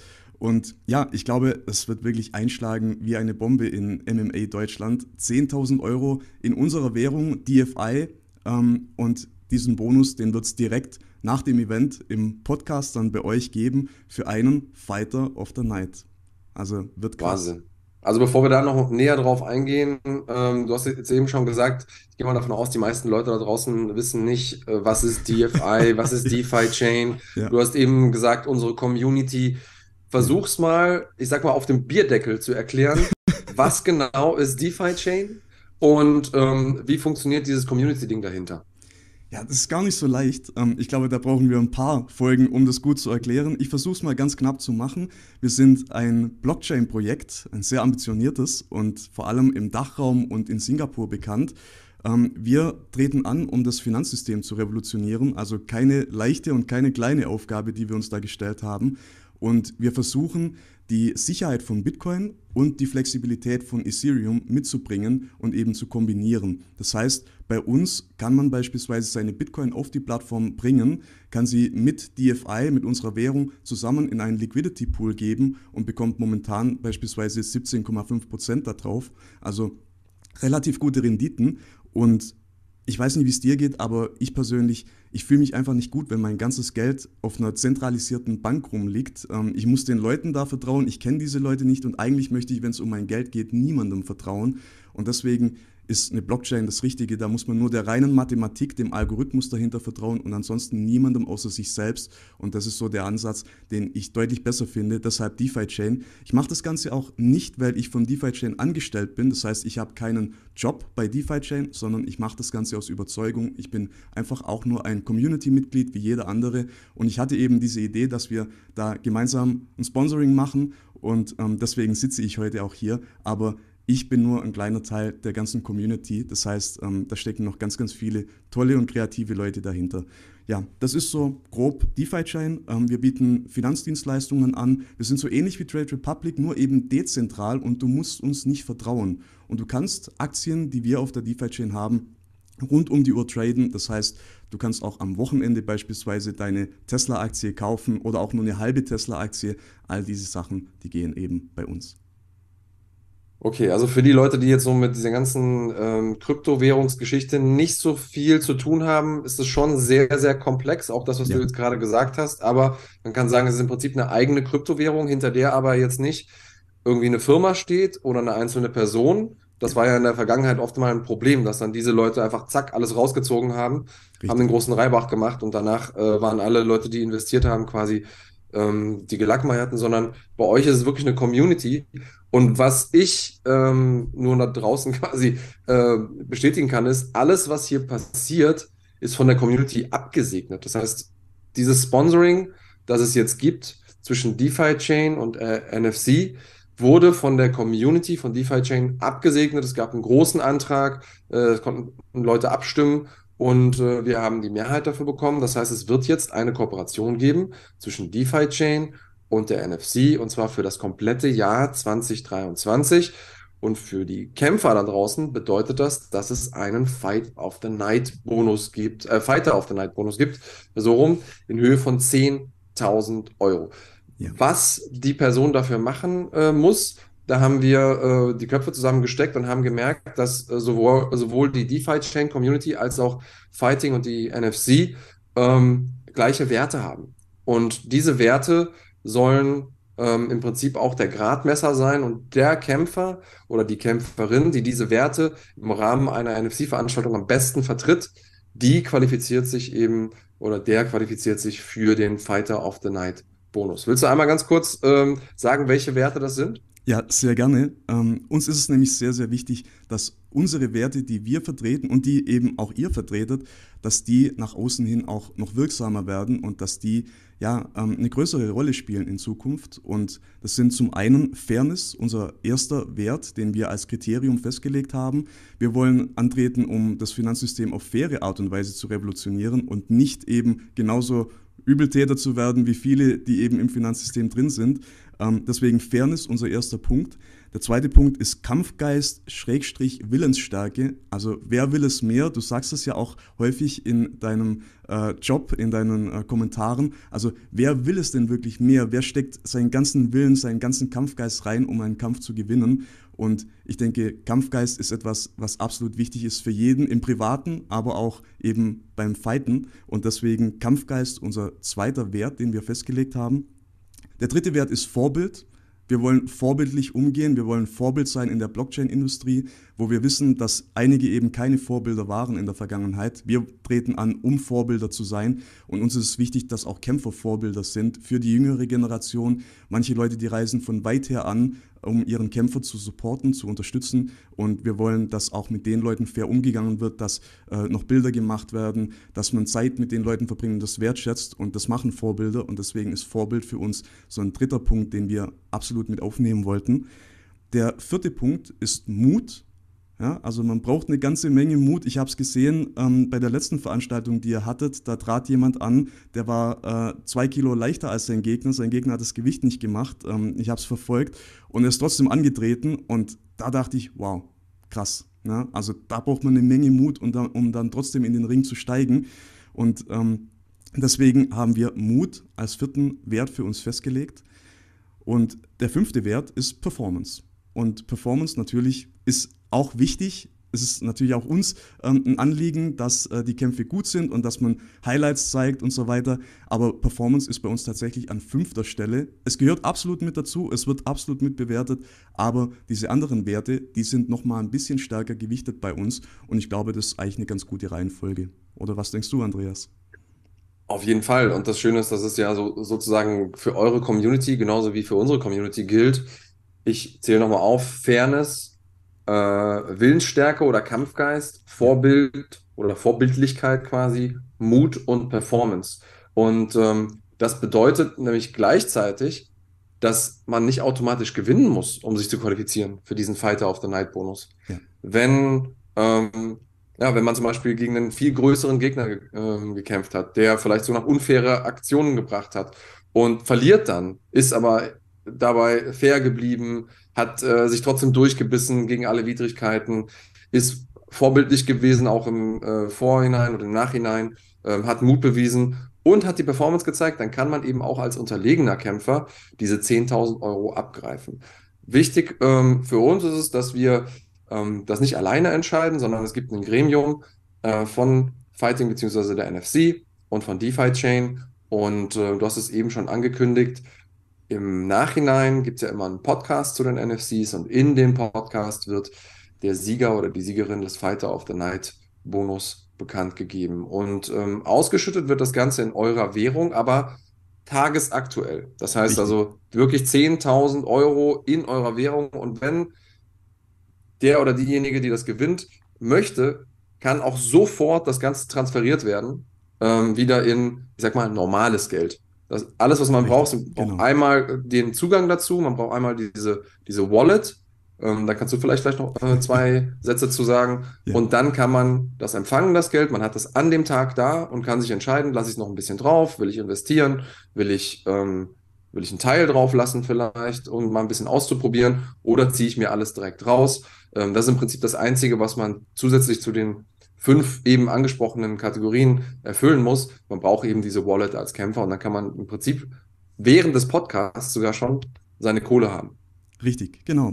Genauso ist es, wie du sagst. Ähm, ich möchte nochmal ganz kurz einen Schritt zurückgehen. Ich möchte sagen, dass wir mit Herzblut bei der Sache sind und deswegen wollen wir eben auch nur Kämpfer unterstützen, die den Kampfsport lieben. Und ich finde, wenn man den Kampfsport liebt, dann hat man eben genau auch diese Werte, die wir jetzt aufgelistet haben. Und deswegen ist es uns so wichtig, diese Kriterien auch zu setzen. Wie du sagst, den Bonus, den gibt es 10.000 Euro tagesaktuell in unserer Währung DFI. Wenn man Glück hat, geht natürlich der Kurs auch noch ein bisschen hoch. Ja, dann hat man sogar am Schluss mehr, als man, als man dachte. Ähm, und wir sind keine Bank. Wir schreiben nicht vor, was die Kämpfer mit ihrem Bonus tun und lassen sollen die Kämpfer müssen aus Überzeugung bei uns investieren und nicht, weil sie es müssen. Das heißt, sie können auch direkt den ganzen Bonus von 10.000 DFI einfach auscashen, gar kein Problem für uns. Wir freuen uns natürlich drüber, wenn Sie ein paar Euro drauf liegen lassen und mal gucken, was damit passiert. Wir freuen uns auch drauf, wenn Sie mit unserer Community in Kontakt kommen. Wir kommen jetzt mit 120 Leuten nach Dortmund. Die Leute sind sehr interessiert daran, äh, dieses NFC-Erlebnis mal zu haben. Und ja, wir werden den Bonus direkt in der Live-Show bzw. im Podcast auszahlen. So eine Transaktion bei uns geht durchschnittlich 30 Sekunden und dann hat der Kämpfer seinen Bonus auf seiner Wallet und die braucht er eben, also die Light Wallet oder ähm, auch äh, DFX oder Cake oder eine Firma, die eben mit uns zusammenarbeitet. Da braucht er diese Wallet und dann kann er den Bonus sofort an dem Abend 30 Sekunden haben. Das ist auf jeden Fall großartig. Ich glaube, das ist ein wahnsinniges Asset für die äh, Kämpfer da draußen, die jetzt die Möglichkeit haben, wirklich eine ordentliche Portion Kohle einzufahren und das für jedes Event von NFC im Jahr 2023. Also das ist mal eine richtige Ansage und äh, ich glaube, das wird den einen oder anderen auch nochmal zusätzlich motivieren, sich entsprechend dieser Kategorien zu verhalten, vor, während und nach dem Kampf. Ich bin extrem glücklich über die Kooperation rund um DeFi Chain. Ähm, wir von Fighting und NFC werden natürlich auch ein bisschen ähm, dafür sorgen, dass bekannter wird, was ihr da macht, weil wir es einfach großartig finden. Und ähm, ja, es äh, ist ja schön, wenn man so viele Werte teilen kann. Und äh, deswegen finde ich das eine großartige Kooperation. Du wirst auch mit dabei sein ja. bei äh, den Events. Äh, auf Dortmund freust du dich wahrscheinlich auch. Du hast gesagt, ihr kommt mit mehreren Leuten. Über 100 sind sogar schon äh, fest angekündigt. Ähm, ja, was erwartest du von Dortmund? Also unsere Community ist hyped. Ja, und ähm, die mögen auch euch ganz, ganz gerne. Ähm, ihr seid einfach auch ein super sympathisches Team. Und deswegen habt ihr jetzt bei uns schon so einen Beliebtheitsstatus bekommen, dass Leute auch einfach wegen euch kommen und wegen dem Erlebnis dahinter. Und ich erwarte mir einfach eine großartige Veranstaltung. Also das ist ja eine Riesenhalle in Dortmund. Ähm, ich habe auch gar nicht wirklich einen Favorit. Ich möchte einfach nur, dass es fair abläuft, dass wir gute Kämpfe sehen, dass wir Highlights sehen, dass wir genau das sehen, was wir auch jetzt gemeinsam festgelegt haben als, ähm, als Bonuskriterien. Und ja, ich glaube es einfach, es wird, es wird ein krasser Abend. Es werden sehr, sehr coole Kämpfe sein. Ich freue mich natürlich auf Max Koga, ich freue mich auf Kalitaha, ich freue mich auf die ganzen großen Namen. Und ähm, ja, ich bin wirklich schon sehr, sehr gespannt. Ich auch. Ich freue mich, dass wir uns da auch mal wieder äh, in Natura sehen. Ich mich auch. Ähm, für euch da draußen, ihr werdet also in der nächsten Zeit noch viel lernen über DeFi-Chain für die Kämpfer da draußen. Ladet euch schon mal die Wallet runter. Ihr bekommt auch von uns Hilfestellung dazu. Bene hilft euch auch gerne dabei, Sehr gerne, damit ihr im Prinzip sofort auscashen könnt oder zumindest mal die Kohle bekommen könnt an dem Abend, wenn ihr euch qualifiziert habt. Bene, vielen Dank für das Gespräch. Vielen Dank, äh, ja, Danke dass du mir geholfen hast, das hier zu, zu verkünden. Ich äh, habe schon die Hoffnung, dass das jetzt so ein bisschen wie ein Raunen durch die Szene geht, denn 10.000 Euro sind im deutschen MMA richtig viel Kohle. Ja, vielen Dank für die Einladung, Andreas. Gerne und bis hoffentlich bald. Bis bald. Was für eine Hammer-Nachricht, Andreas Kranjotakis. Wenn dir damals zu deiner aktiven Zeit, und ich weiß, du hast ja äh, gegen Ende deiner Karriere auch absolut astronomische Honorare und Gagen bekommen, aber wenn dir, wenn dir damals einer gesagt hätte, gerade auch zu Anfang deiner Karriere, also diesen Bonus kann ja jeder bekommen, auch ein Debütant, der da vielleicht für 500 Euro antritt, jetzt mal übertrieben gesagt, wenn dir damals jemand gesagt hätte, du kriegst jetzt 10.000 Euro Bonus, das ist ja, das ist ja life-changing, Alter. Also ein Christian Macht, der hat nach dem Sieg der NFC Series ein ganzes Jahr äh, davon gelebt, von so einem Betrag. Ist ja unfassbar geil. Auf jeden Fall, ja, für Kämpfer ist das äh, vor allen Dingen im deutschen MMA eine unglaubliche Summe. Ich meine, klar, am Ende des Tages lächerlich, wenn man überlegt, was so äh, Fußballer bekommen in dem Bereich, aber wir sind eben nicht im Fußball, sondern wir sind im MMA und da kann sowas eben einen Unterschied machen, ob man bis zu seinem nächsten Kampf äh, doch noch irgendwie Geschirr abräumen muss oder an der Tür stehen oder was man auch immer machen muss, um, um seine Kohle zu haben, um, um seine Miete zu bezahlen und seinen Kühlschrank voll zu bekommen. Oder ob man vielleicht ein Trainingslager in Thailand bezahlen kann davon oder so. Das kann durchaus einen großen Unterschied machen. Und deswegen haben wir uns auch entschieden, ähm, das auf eine Person zu packen. Denn äh, es gibt da einige Vor- und Nachteile, die wir auch alle gut erörtert haben. Aber ich glaube, diese 10.000 ähm, Euro im Gegenwert, muss man ja sagen, sind wir tagesaktuell der Gegenwert in DFI, also in der DeFi-Chain-Währung, äh, von 10.000 Euro. Und dann hat man auch die Möglichkeit zu sagen, hey, ich weiß nicht, ziehe mir jetzt 9000 Euro direkt raus, die benutze ich so, wie ich es gerne würde, 1000 lasse ich mal draufstehen in der Währung und spiele da vielleicht mal ein bisschen rum oder man zieht alles raus. Das, also wenn man will, kann man das alles direkt am selben Tag machen. Man braucht eben nur die Wallet dazu. Ähm, das heißt, alle Kämpfer werden sich jetzt, wenn sie schlau sind, die Wallet runterladen und ähm, ja, wenn sie Glück haben, bekommen sie dann im Podcast nach dem, nach dem Event direkt, zack, die Kohle auf die Wallet und können sich auf dann überlegen, Wallet. was sie damit machen. Ich finde das absolut mega. Äh, und ich äh, würde gerne jetzt auch mal was loslassen auf die Gefahr hin, dass ich mich vielleicht beim einen oder anderen Zuschauer unbeliebt mache. Aber es geht mir persönlich fast schon ein bisschen auf den Senkel, wenn wir so eine also bahnbrechende News droppen und dann irgendjemand sich nur hinstellt und sagt, hä, wieso kriegt jetzt einer 10.000, wieso nicht viermal zweieinhalb? Frag mal die Kämpfer, ob die lieber zweieinhalb oder 10.000 haben wollen. Das ist etwas, ich will das auch nochmal klarstellen, dass es in der deutschen Szene noch nie gab und selbst europaweit in großen europäischen Veranstaltungen überwiegend bis heute nicht gibt. Also das ist das, weil, weil dann so teilweise auch Kommentare kamen wie, ja, wird ja auch Zeit oder ja, ist ja ganz Standard, dass es einen Bonus gibt. Yo, das ist in der UFC Standard, Alter. Das ist ein Milliarden-Dollar-Unternehmen. In Deutschland ist das überhaupt nicht Standard. Und äh, die Grundlage der Entscheidung zu sagen, wir geben einem Kämpfer 10.000 und nicht vier Leuten zweieinhalb oder acht Leuten 1,25 irgendwas, war, dass dieser Bonus die Karriere nachhaltig beeinflussen soll. Die sollen tatsächlich sagen können, okay, ich muss jetzt mal ein halbes Jahr nicht kellnern, so wie du es gerade gesagt hast, sondern ich fliege jetzt mal nach Thailand und bleibe dort und arbeite daran. Und das ist mit zweieinhalbtausend Euro deutlich schwerer zu machen als mit 10.000. Und genau deswegen haben wir gesagt, wir entscheiden uns dafür, einem Kämpfer diese komplette Summe zu geben. Es geht am Ende des Tages auch um den Fighter of the Night.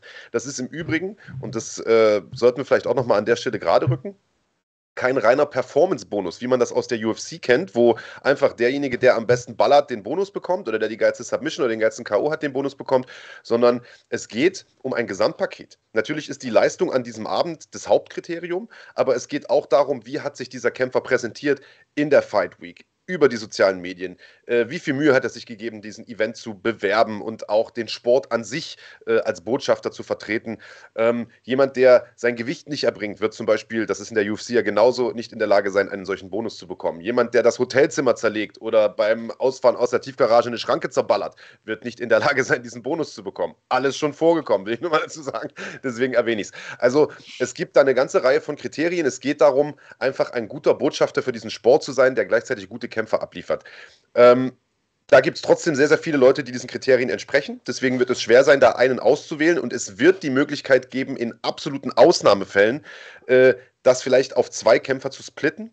Aber nur in dem Fall, wo man sagt, es gibt jetzt einen Kampf, der so dermaßen abreißt, dass es unfair wäre, nur einem von beiden Kämpfern diesen Bonus zu geben. Denn zu einem guten Kampf gehören am Ende des Tages immer zwei. Wenn beide wirklich sich da eine Schlacht auf Augenhöhe hin und her, hin und her liefern, dann gibt man beiden einen Fünfer. Aber das ist die Ausnahme. Geplant ist, einem Kämpfer 10.000 zu geben, damit er seine Karriere damit voranbringen kann. Ich hoffe, ähm, das habe ich jetzt irgendwie so erklärt, dass das auf Gegenliebe stößt.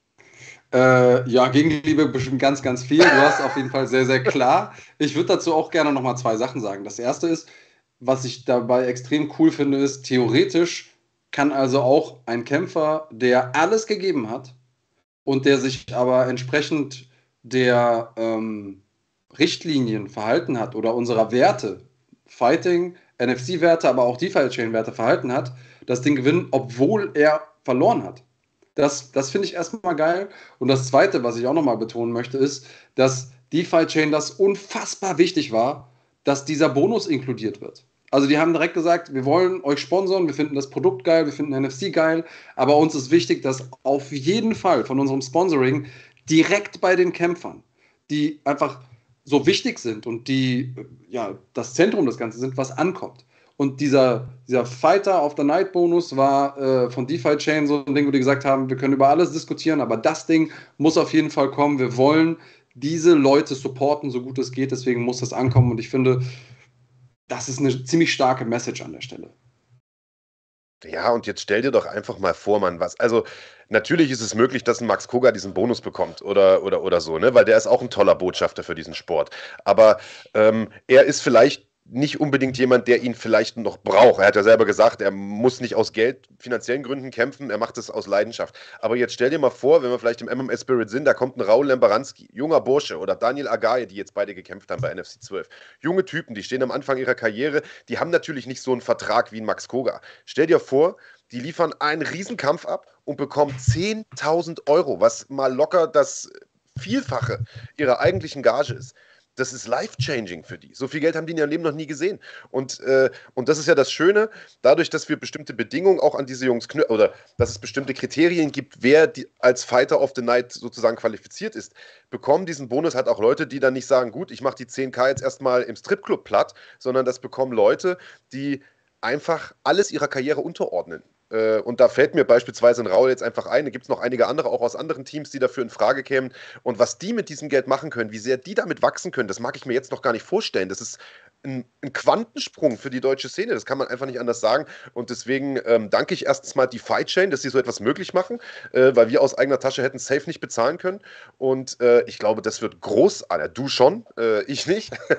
das, wird, das wird absolut großartig und das wird es geben, das haben wir auch noch nicht gesagt, ab 25.03., also ab NFC 13. Das wird die erste Veranstaltung sein, äh, bei der dieser Fighter of the Night Bonus äh, vergeben wird, Andreas. Und die Frage kam gerade, wer bestimmt denn, wer diesen Bonus bekommt. Ja, wir haben auch darüber sehr, sehr äh, viel und lange gesprochen und ähm, auch da mit DeFi Change im, im, engen Austausch gestanden. Und am Anfang war tatsächlich, weil DeFi Chain es ja so kennt auch, ähm, für die klar, es muss irgendwie ein Community-Entscheid werden. Das Problem, das es da gibt, ist, dass das immer ein Popularitätskontest äh, wird. Das heißt, es werden immer die Kämpfer gewinnen, die eh schon viele Follower haben, die viel Aufmerksamkeit haben und du wirst es nicht hinbekommen und das ist eine Erfahrung, die wir jetzt über ja, Jahrzehnte machen konnten. Du und ich insbesondere, Marc. Angefangen mit den Ground and Pound Awards, über die Awards, die wir bei Fighting äh, vergeben haben und so. Es ist eigentlich immer in allererster Linie ein Popularitätskontest. Und damit eben genau das passieren kann, was wir gesagt haben, dass es eben auch die Unbekannteren, die Neulinge schaffen, da so einen, äh, so einen Boost in ihre Karriere zu bekommen, äh, wird das über ein Gremium von Fighting, der NFC und DeFi Chain gemacht, ähm, die darüber entscheiden und zwar noch am Abend, sodass es dann kurz danach bekannt gegeben werden kann.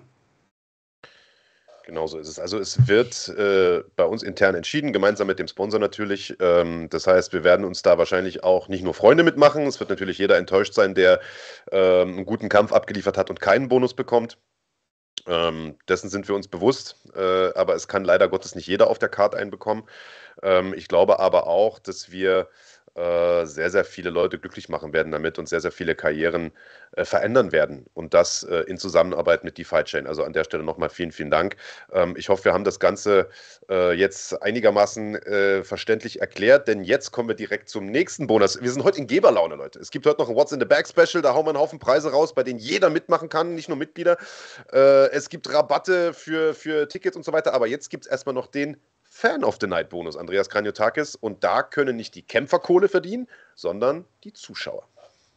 Ja, und das ist natürlich besonders cool. Ähm, durch die Kooperation mit DeFi Chain ähm, hat auch DeFi Chain gesagt, so, ey, wir wollen nicht nur an die Kämpfer was geben, sondern wir wollen eben auch an die Zuschauer was geben, die ja Teil dieser Community sind und die das auch mitsupporten sollen und äh, die auch was abbekommen sollen. Und ähm, die Idee ist folgende: Jeder, der sich eine Karte gekauft hat und der anwesend ist bei NFC 13 oder bei allen zukünftigen NFCs in diesem Jahr, äh, der ähm, sollte so eine Wallet haben, sich runtergeladen haben auf sein Handy. Äh, am besten macht ihr das schon, bevor ihr bei dem Event seid, weil da müsst ihr so ein, so ein Sicherheitspasswort äh, euch aufschreiben. Ähm, und dann, wenn ihr gezogen werdet, werdet ihr 1000 DFI bekommen. Das sind jetzt, glaube ich, äh, Stand jetzt irgendwie um die 580 äh, Euro. Kann sein, dass das am 25.03. mehr ist. Vielleicht sind es ein paar Euro weniger. Aber 1000 DFI bekommt ihr fix, wenn ihr in dem Moment, wenn euer Sitz aufgerufen werdet, wenn ihr sagt, yo, ich habe die, äh, die Wallet runtergeladen, kommt ihr in den Cage und kriegt zack direkt die Kohle und dann könnt ihr äh, euch noch einen schöneren Abend machen und hinten raus noch die Afterparty von den äh, Kumpels finanzieren, mit denen ihr unterwegs seid. So ist es. Deswegen äh, ladet euch am, jetzt, äh, am besten jetzt schon mal äh, die DFX Wallet App runter. Die gibt es für äh, Apple-Geräte, für, äh, für Samsung, also für Android-Geräte und so weiter. Ähm, da müsst ihr gar nichts drauf äh, zahlen, wenn er nicht möchte. Das reicht schon erstmal, die App überhaupt zu besitzen, um sozusagen in diesen Lostopf reinzukommen, wenn ihr vor Ort in Dortmund seid und äh, Bock habt auf, die, äh, auf diesen Fan Award. Äh, und das Schöne ist, ihr könnt in dieser App natürlich auch gleich mal gucken, wie der, wie der Kursverlauf ist äh, von der, von der DeFi-Chain-Währung ähm, und euch dann überlegen, ob ihr die Kohle gleich runterholt, wenn ihr sie gewonnen habt oder vielleicht sogar drauf lasst. Im Übrigen auch die Kämpfer. Also du hast es ja selber gesagt, die, das heißt ja nicht, dass sie sich die 10.000 direkt rausziehen, können sie auch drauf lassen. Wenn da im Schnitt irgendwie, keine Ahnung, 7, 8 Prozent im Jahr draufkommen, das ist so eine ganz nette Rendite bei 10.000 Euro für einen, für einen jungen Kämpfer. Also auch die Möglichkeit besteht natürlich, ne?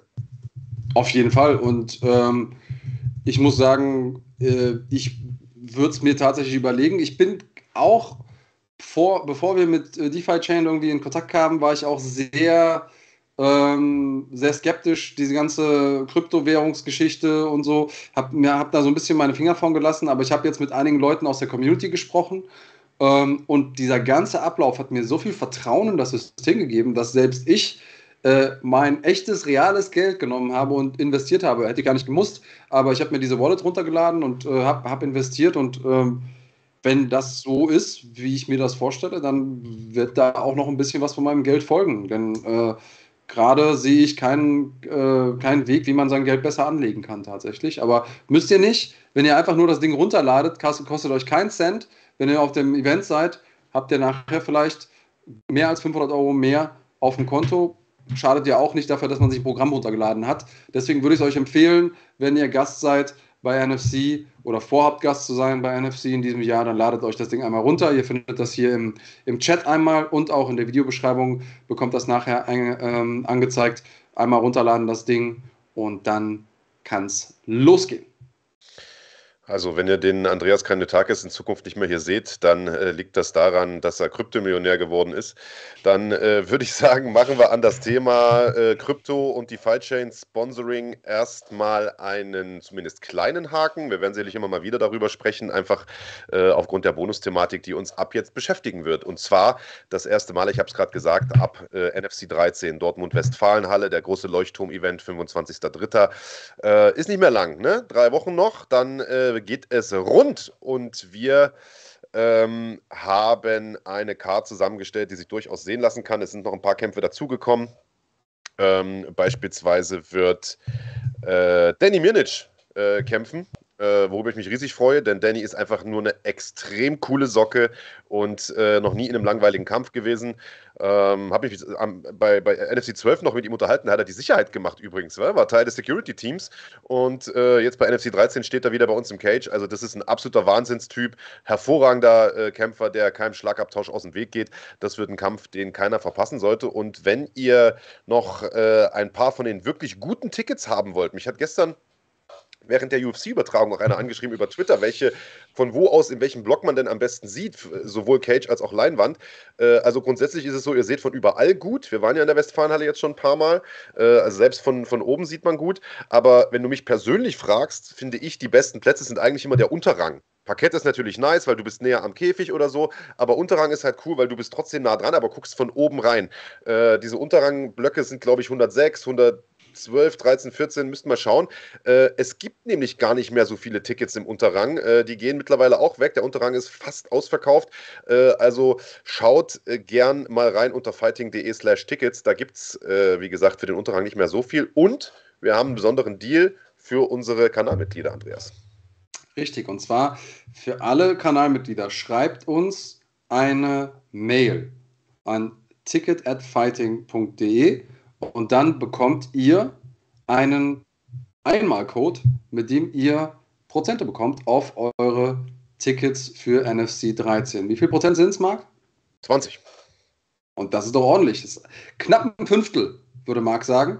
Und äh, das solltet ihr euch nicht entgehen lassen. Deswegen am besten, ah, genau, aufgerundet, grob gesprochen. Äh, also, ich würde sagen, dass mehr, mehr Argumente braucht ihr, glaube ich, nicht, um vorbeizukommen. Es sind jetzt noch irgendwie drei Wochen und äh, ihr werdet es bedauern, wenn ihr nicht da wart. Das wird richtig geil. Ja, schreibt in die Mail aber unbedingt rein, wer euer Kanalname äh, ist. Also ne, nicht einfach nur reinschreiben, hallo, hier bin ich, sondern ihr müsst schon schreiben, wer äh, ihr hier seid bei uns in der, in der Schlagwort-Community, damit wir wissen, ob ihr auch tatsächlich, ähm, damit ihr auch tatsächlich, dass ihr auch tatsächlich Kanalmitglied seid. Äh, das muss auch der Name sein oder die E-Mail musste auch von der Adresse kommen, mit der ihr hier bei YouTube angemeldet seid, damit wir das nachvollziehen können. Dann bekommt ihr, wie gesagt, einen Code, bekommt 20% aufs Ticket. Das ist äh, ein anständiges Sümmchen und äh, dann sehen wir uns in Dortmund. Äh, das wird ein absolutes Fest und wir kommen jetzt zu Lom Ali Eskiev, der in Kürze seinen ersten KSW-Titelkampf bestreiten wird. Ja, Lom, vielen Dank erstmal, dass du dir die Zeit genommen hast, hier heute mitzumachen. Ähm, gute Nachrichten für dich. Gibt einen Titelkampf bei KSW. Erzähl mal, wie kam es dazu? Es kam so dazu, hallo erstmal. Hallo. also es kam so dazu, dass ich äh, meinen letzten Kampf einen sehr harten Weightcut hatte und ich wollte aber vor Ramadan nochmal kämpfen. Dann habe ich gesagt, falls die bis 70 Kilo einen haben, dann kämpfe ich, weil ich werde mir das nicht nochmal antun. Dann hieß es, okay, wir suchen einen Gegner. Und äh, dann äh, irgendwann äh, habe ich schon die Hoffnung verloren. Keiner wollte kämpfen, kein 66er wollte sich auf 70 einigen. Und irgendwann habe ich dann die Hoffnung verloren, habe ich nicht mehr trainiert, angefangen, Burger Oh, Lom?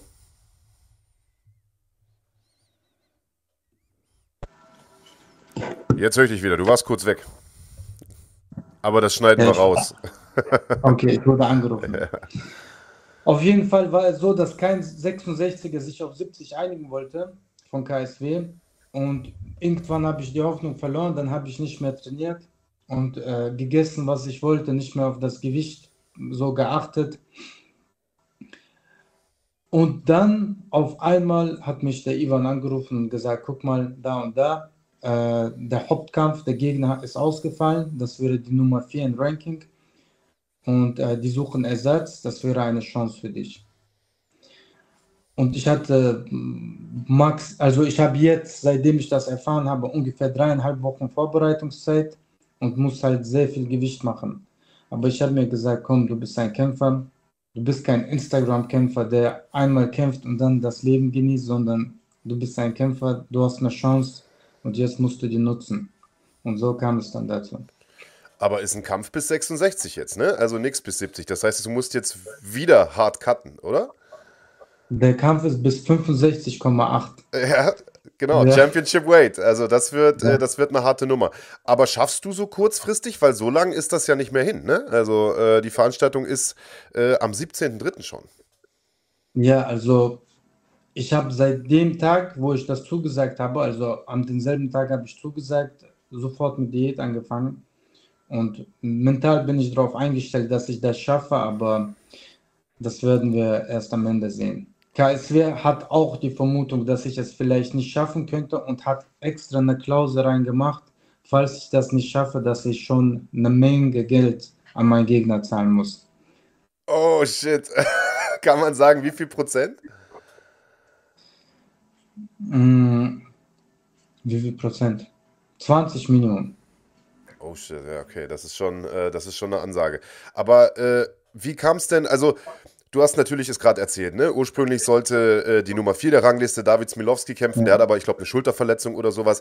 Warum kommt es aber überhaupt zu einem äh, Interim? Ist ja ein Interimstitelkampf. Was ist denn mit Saladin Parnas, der ja theoretisch der reguläre, der amtierende Champion ist? Saladin Parnas ist, äh, der wollte Doppelchampion sein. Wir kennen das ja seit Conor, jeder will Doppelchampion sein und er kämpft jetzt bis 70 mit dem Champion, also gegen den Champion. Und dann kann ja die ganze Gewichtsklasse nicht auf ihn warten, weil das ist schon, ich glaube, die brauchen echt lange Zeit, weißt du, weil der Gegner von Saladin, also der 70 Kilo Marian, der hatte sich verletzt und das wurde dann nochmal weiter verschoben und deswegen gibt es Interimstitel, damit die Gewichtsklasse nicht quasi stehen bleibt. Okay, also ähm, du wirst jetzt also um den Titel kämpfen, der sozusagen gerade keinen Champion hat, weil der Champion in einer höheren Gewichtsklasse jetzt unterwegs ist, äh, wer weiß wie lang. Äh, und also du bekommst jetzt einen Mann vorgesetzt, der, ähm, der vielen Leuten, glaube ich, noch gar nicht bekannt ist, der aber eine super Bilanz hat. Acht Kämpfe, acht Siege, ungeschlagen, fast alles Finishes, fast alles auch am Boden gefinisht. Was für einen Kampf erwartest du? Wie heißt der Mann? Was ist das für ein Typ? Da ist Robert Ruchala, ist ein junger Typ, aber mh, hm, wenn ich ehrlich bin, ist so, der hat, also ich sehe schon, der hat seinen Traum, der hat Feuer. Und ähm, ich erwarte einen Arbeitssieg, weil sein Stil ist nicht, im Stand ist reines Chaos, also das kann alles kommen von jeder Seite, was es vielleicht ein bisschen schwer macht. Und Boden ist er halt wie eine Spinne, der klebt sich dran und also ich denke mal, der Kampf wird eher so verlaufen, wenn ich den Stand Druck mache, dass der durchgehend auf Ringen will, dann muss ich mit den Ringen und äh, ich gehe von einem Arbeitssieg aus. Ich hoffe natürlich, äh, dass es keine fünf Runden dauert, weil ich habe kurze Vorbereitungszeit. Ich hoffe es, aber trotzdem, wenn es kommt, kommt es. Ja, weiß man vorher leider nie. Wie kommt's, ähm, dass, dass du in diesen Titelkampf reingerutscht bist? Also wir freuen uns natürlich, aus Sicht der deutschen Szene ist das ein Riesending. Äh, KSW-Titelkampf, das kriegt man nicht alle Tage. Äh, ich glaube, jeder gönnt dir diesen Kampf auch. Ich denke, du hast dir das verdient über die Leistung der letzten Jahre. Aber im letzten Kampf gab es ein umstrittenes, äh, eine umstrittene Niederlage. Können wir gleich drüber sprechen, was du darüber denkst äh, oder, oder wie du das erlebt hast. Aber auf dem Papier steht ja zumindest erstmal diese Niederlage. Wie kommt es, dass du trotzdem in diesen Titelkampf reinkommst? Ähm, also das war ja eine umstrittene Niederlage. Eigentlich wollte ich ein Rematch haben. Ich habe gesagt, hey, die KSW-Veranstalter haben selber gesagt, du hast den Kampf gewonnen. Weißt du? Ja. Und ich habe gesagt, ja, dann seid doch so fair und gib mir ein Rematch.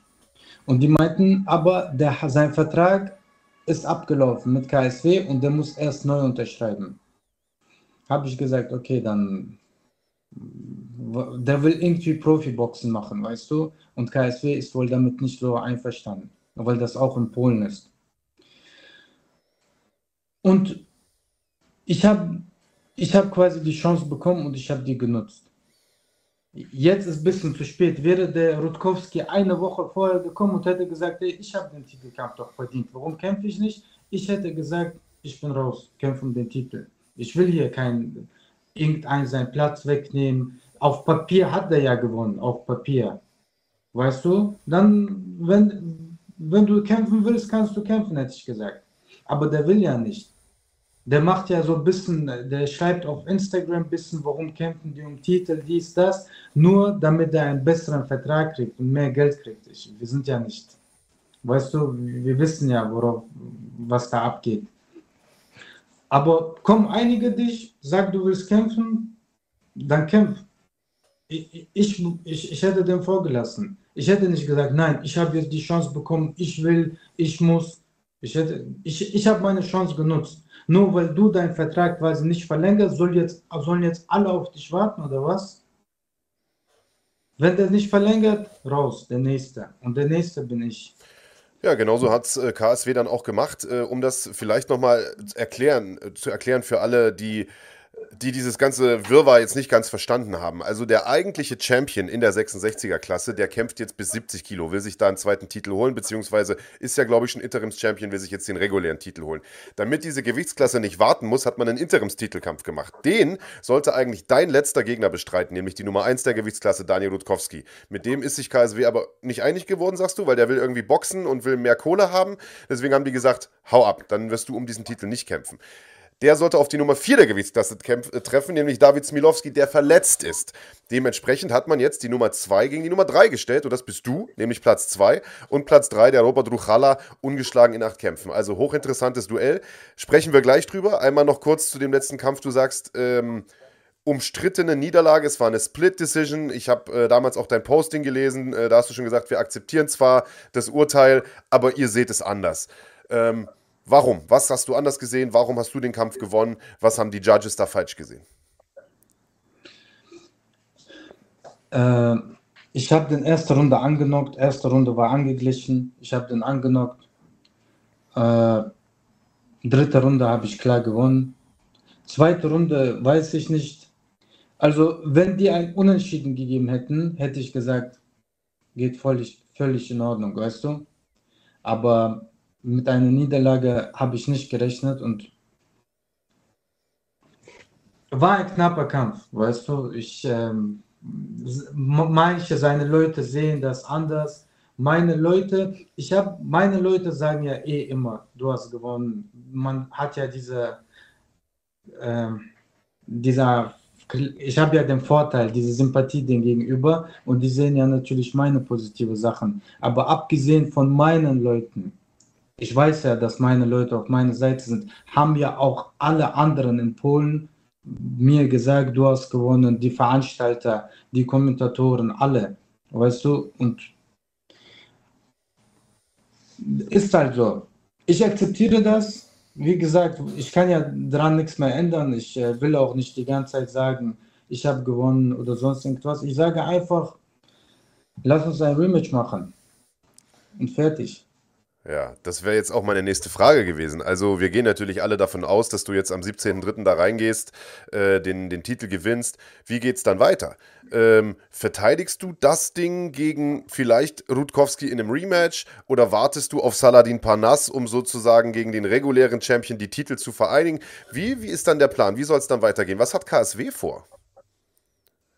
Ich weiß nicht, was die vorhaben, aber idealerweise wäre es, wenn ich dann nochmal gegen Rutkowski kämpfe. Das wäre so das, was ich wollen würde. Ja. Das klingt äh, so, wie wir dich kennen, äh, quasi diese alte Niederlage ausmerzen, bevor sozusagen weitergeplant wird. Äh, und dann hoch in die 70-Kilo-Klasse zweiten Titel holen, oder was? Soweit habe ich nicht gedacht. Ich habe nur bis Rutkowski gedacht. Hör zu, wir drücken dir auf jeden Fall die Daumen. Das Ganze findet statt. Bei KSW 80 ist der Hauptkampf dort. Am 17.03. könnt ihr das Ganze schauen. Ähm, ich glaube, ganz, ganz MMA Deutschland steht hinter dir. Ähm, ich habe eigentlich nur noch eine Frage auf dem Zettel, Dom. Der Kampf, den eigentlich alle hier in Deutschland sehen wollen, das Rematch gegen Abus Magomedov auf der Ringermatte. Wann wird es stattfinden? Ich weiß nicht. Abus ist jetzt in Las Vegas. Ja. Und ähm, ich bin hier. Wir haben beide Vorbereitung gehabt, aber ich glaube,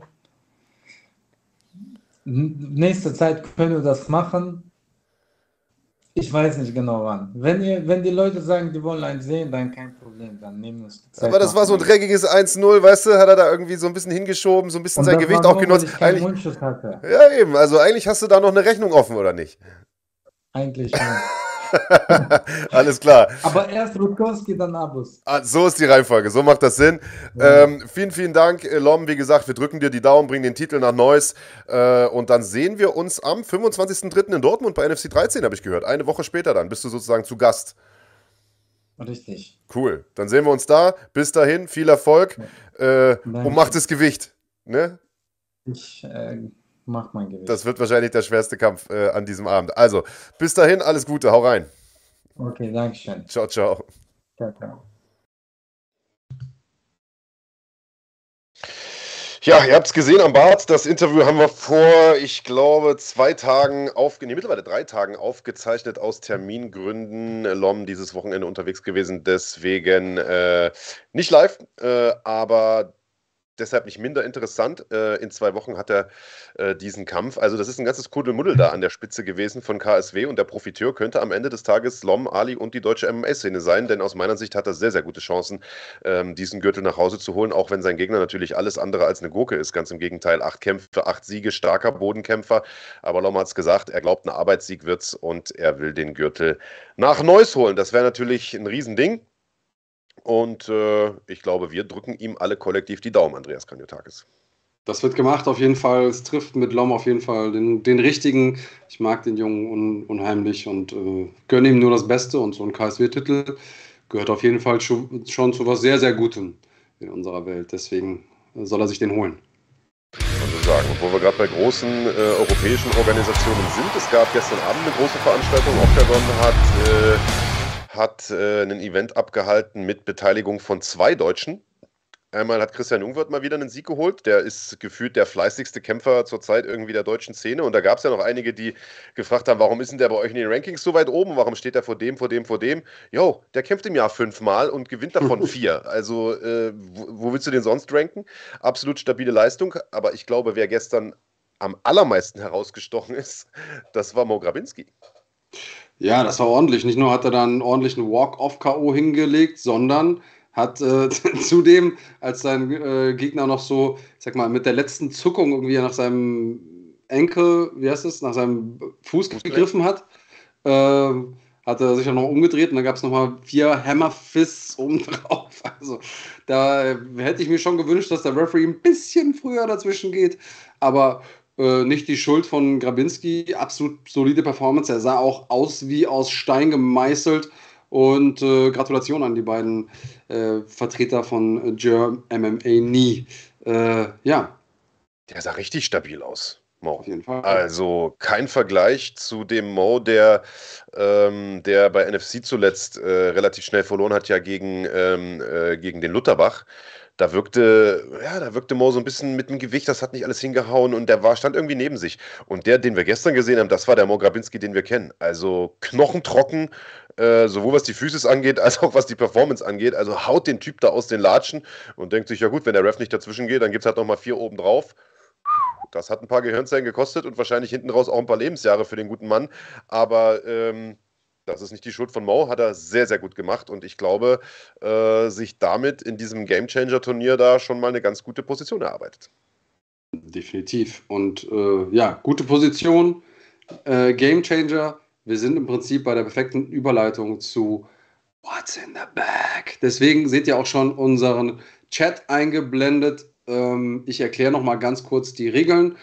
Anders als sonst dürfen heute nicht nur Kanalmitglieder mitspielen, sondern alle hier im Chat. Es gibt ein paar herausragende Preise, nur damit ihr es nochmal gehört habt. Wir verlosen äh, fünfmal je zwei Tickets für NFC 13, ein NFC 13 Poster, übrigens auch immer sehr beliebt rund um die Veranstaltung, und zwei Freikarten für Creed 3. Und äh, wir werden heute keine keine Taschen haben, keine, also eigentlich ist dann der Name nur noch aus Kultgründen da, nicht, äh, nicht weil es eben genauso gespielt wird, sondern. Ja, das ist schon eine kleine Schummelpackung, kannst du schon, kannst du schon ruhig sagen. Ja, ja ist, schon, ist schon so. Wir stellen eine Frage und der oder diejenige, die zuerst hier richtig antwortet im Chat, bekommt dann den Preis, um den es geht. Wir sagen vorher an, welche Preise das sind. Ähm, und äh, wichtig dafür ist nur, dass ihr wissen müsst, dass nur weil ihr bei euch am schnellsten äh, in, oder als erstes in der, im Chat auftaucht, bedeutet das nicht, dass ihr auch wirklich am schnellsten wart, beziehungsweise es zählt die Antwort, die am schnellsten bei uns ist. Das heißt, auch wer eine schnellere Internetleitung hat, ist eben leicht im Vorteil. Äh, sorry dafür, da können wir nichts machen. Wir müssen uns nach irgendwas richten und das ist der Chat, der hier in der Mitte eingeblendet wird. Und da gilt im Prinzip, ähm, wer als erstes richtig antwortet auf. Ähm, ach so, ihr dürft nur pro Frage eine Antwort geben. Es wird nur die erste ge gewertet. Und äh, habe ich was sonst noch was vergessen, Marc? Achso, erst wir können nur einmal gewinnen. gestellt wurde, ne? Genau. Und ihr könnt nur einmal gewinnen und bitte erst antworten, wenn die Frage zu Ende gestellt wurde. So. Soweit zu den Regeln. Ich glaube, dann können wir eigentlich, äh, eigentlich loslegen, oder? Let's go. Okay, erste Frage. Es geht um zwei Tickets für NFC 13. Und die Antwort ist äh, ein Name, ein Eigenname. Der muss bitte richtig geschrieben sein. Groß-Kleinschreibung ist egal, aber die Buchstaben in der richtigen Reihenfolge. Die Frage lautet: Wie heißt der neue Hauptsponsor der NFC? Also, wer jetzt erst seit zwei Minuten im Podcast ist, der müsste das eigentlich wissen. Schauen wir mal, wer es zuerst herausfindet. So, bislang ist der Chat noch ein bisschen WUT Akademie. DeFi Chain ist natürlich richtig. Dicht gefolgt von Bilal El Ghazali, der eigentlich gewonnen hätte, wenn wir ursprünglich äh, nur nach den ursprünglichen Regeln spielen würden. Aber tun wir ja nicht, denn auch Nicht-Mitglieder können heute gewinnen. Deswegen WUT Akademie. Du kannst gerne einmal. Ähm, wie machen wir es denn? Machen wir es wieder über Instagram? Machen wir was über Instagram. Digga, MMA Berlin, ne? Der hat die ganze Zeit, während wir hier live waren, sich aufgeregt, dass er immer noch nicht seinen Kram geschickt bekommen hat von dir, ne? Ja, ich weiß. Hat auch recht. Äh, mehr Culpa. Schreib mir nochmal bei Instagram. Ich, ich wollte es nur gesagt haben, ich ne? Ich versuch's wirklich. MMA Berlin ist es nicht böse gemeint. Ich habe dich, äh, ja. Schreib mir nochmal. Ich, ich mache das Paket immer größer mit jedem Mal, wo ich es verplane. Also, äh, schreib uns einmal über Instagram bitte. Ähm, also auf dem Fighting-Kanal auf Instagram, nicht uns persönlich, auf dem Fighting-Kanal. Äh, schreib, was du gewonnen hast mit deiner E-Mail-Adresse und dann bekommst du die Tickets zugeschickt, liebe WUT Akademie. So, das war schon die erste Runde. Wu-Tang Akademie, genau, das wäre äh, wär auch cool. Ähm, das war die erste Runde, so schnell kann es gehen. Die ersten zwei Tickets sind raus. Du kannst nicht mehr mitmachen jetzt, äh, aber es geht weiter. Es geht nochmal um zwei NFC 13 Tickets. In welcher Stadt? Da brauche ich einfach nur den Namen der Stadt, aber auch bitte richtig geschrieben. In welcher Stadt findet Glory 84 statt? In welcher Stadt ist das? Eine europäische Stadt. So. Da bin ich mal gespannt. Dortmund ist. Könnt ihr übrigens bei uns auf dem Kanal sehen. Glory 84, großer Main Event, Champion gegen Champion. Äh, Gianni Bestati, der Leichtgewichts-Champion, setzt seinen Gürtel aufs Spiel gegen Petsch Panumrung, den Federgewichts-Champion. Das Ganze gibt es äh, bei uns zu sehen für Kanalmitglieder oder, falls ihr keinen Bock habt auf ein Abo, als Pay-Per-View auf fighting.de könnt ihr euch reinziehen für einen Fünfer. Und in welcher Stadt findet es denn statt, Andreas Kanditakis? Ja, Hannes Schneider hat es richtig geschrieben. Rotterdam ist korrekt. Und deswegen, Hannes, äh, du kennst den Weg, dir muss ich es nicht erklären, aber für alle, die nachher kommen, äh, nochmal auf Instagram einmal kurz Bescheid sagen, dann bekommt ihr die Tickets. Hannes, schön, dass wir uns dann auch in Dortmund sehen. Ich glaube, du wärst so oder so auch da gewesen, aber zwei Tickets schaden ja nie. Okay, dann gehen wir zur dritten Runde. Es gibt nochmal zwei Tickets für NFC 13 zu gewinnen. Frage, ich suche einen Namen, den bitte richtig geschrieben. Groß-Kleinschreibung ist mir egal, aber die Buchstaben müssen in der richtigen Reihenfolge sein. Wer ist aktuell die Nummer 1 in Deutschland im Pound-for-Pound-Ranking? Also auf der fighting.de Seite gibt es ein Ranking. Da haben wir auch eine Pound-for-Pound-Liste. Wird erstellt durch einen Algorithmus. Und dort gibt es eine Nummer 1. Und wie heißt diese Nummer 1? Das ist die große Frage. Ja, ich brauche Vor- und Nachnamen. Und Bilal El Ghazali hat den richtigen Vor- und Nachnamen. Roberto Soldic ist richtig. Und der Bilal El Ghazali weiß schon, wie es läuft. Du kannst bitte auch einmal schreiben an äh, Fighting auf Instagram und dann bekommst du deine zwei Tickets für NFC 13. Hannes will jetzt seine Tickets weitervergeben, weil er schon Tickets hat. Mensch, Hannes, was machst du denn überhaupt mit? Du weißt doch, um was es ging.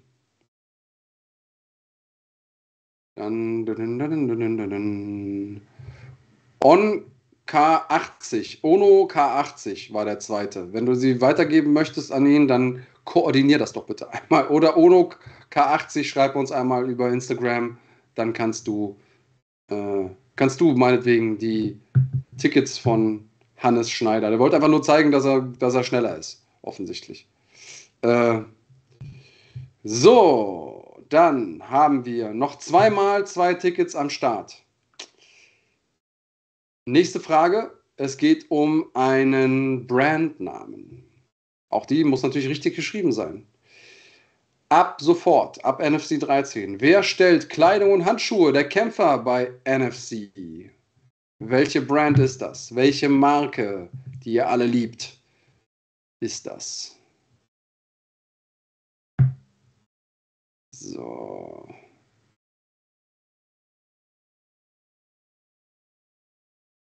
Fight Nation, MITV hat es richtig geschrieben. Ringlife ist natürlich der Ausstatter von NFC. Auch für dich gilt bitte Fight Nation, äh, MITV, einmal auf Instagram vorbei und slide uns in die DMs und dann kriegst du deine zwei Tickets zugeschickt. Ja, apropos in die DMs sliden, Alter. Hast du gestern gesehen, hast du die komplette Veranstaltung geguckt, UFC? Nee die haben ja kurz ins Publikum geschwenkt. Und da siehst du Connor sitzen so mit so einem, ich sag jetzt mal, so einem Hawaii-Hemd oder so einem typischen bunten Versace-Dingens, so weit mhm. aufgeknöpft. Und neben ihm sitzt eine Dame, die ihm so die ganze Zeit die Brust so massiert. Das was schon gesehen, also ja. ziemlich das cringe war. Schon ein bisschen merkwürdig. Aber die Dame war, glaube ich, nicht seine, seine Frau, Alter. Das war eine andere Olle. also, so viel dazu. Also, um es mal, um, mal mit seinen Worten zu sagen, äh, oder nee, mit den Worten seines Nemesis, I'm not surprised. Ja. Also, was, was soll man dazu noch mehr sagen? Äh, okay, wir haben noch einmal zwei Tickets, die wir raushauen wollen. Ähm, und gesucht wird eine Zahl. Mir reicht die Zahl einfach nur, arabische Zahl eingeben. Ähm, wie viele Meter Durchmesser hat der NFC Cage. Hm. Hm. Was denkt ihr? Wie viele sind es? Was ist das für eine Frage, Alter? Wie viele Meter hat der? Im Durchmesser oder im Umfang oder Radius oder in der Ich habe doch gesagt, wie viele Meter Durchmesser hat der? Zuhören, so. Herr Bergmann. Entschuldigung. Entschuldigung. Zuhören. 1120 Meter, nee. 42 Meter. Ach, du heiliger Gott. Wo kommt ihr denn her?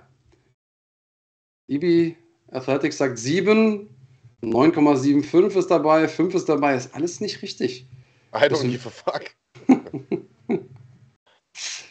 ah, MMA for Fans, da bist du. 9. 9 ist die richtige Antwort. MMA for Fans, du bekommst zwei Tickets von uns. Du kennst den Weg, ich habe es schon gesagt.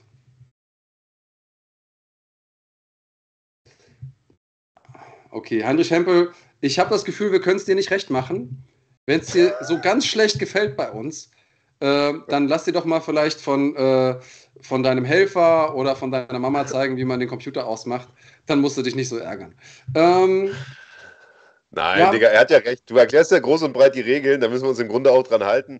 Aber äh, komm, ne, ist ja auch, wir verlosen ja hier nicht, geht ja nicht um, um 30 Lotto-Millionen, sondern. Nee, nee, äh, warte, ja er sagt, ich teaser die Antwort schon sodass die ersten schon posten, bevor die Frage komplett gestellt ist. Ich glaube, ich, glaub, ich weiß, was er meint. Wenn du natürlich sagst, wer, du stellst die Frage ja relativ ausschweifend und da kann man sich ja. schon Mitte der Fragestellung denken, was, was, was gemeint ist. Und dann schreiben, glaube ich, schon Leute rein, Ringlife, bevor du den Satz beendet hast. Yo, stimmt, Digga, nehmen wir uns beim nächsten Mal vor, darauf zu achten. Aber jetzt Machen wir die ganze Scheiße nicht nochmal. Nee, ist ja mein Spiel. Das spiele ich gerne jetzt so, wie ich das gerne spielen würde. Und wem es nicht gefällt, der darf gerne ausschalten. Tschüss. So, wir haben noch zwei Runden. Es gibt ein Poster zu gewinnen noch. Das ist die nächste Runde. Und dann gibt es nochmal zwei Tickets für Creed 3. Vorletzte Runde. Antwort ist wieder eine Zahl.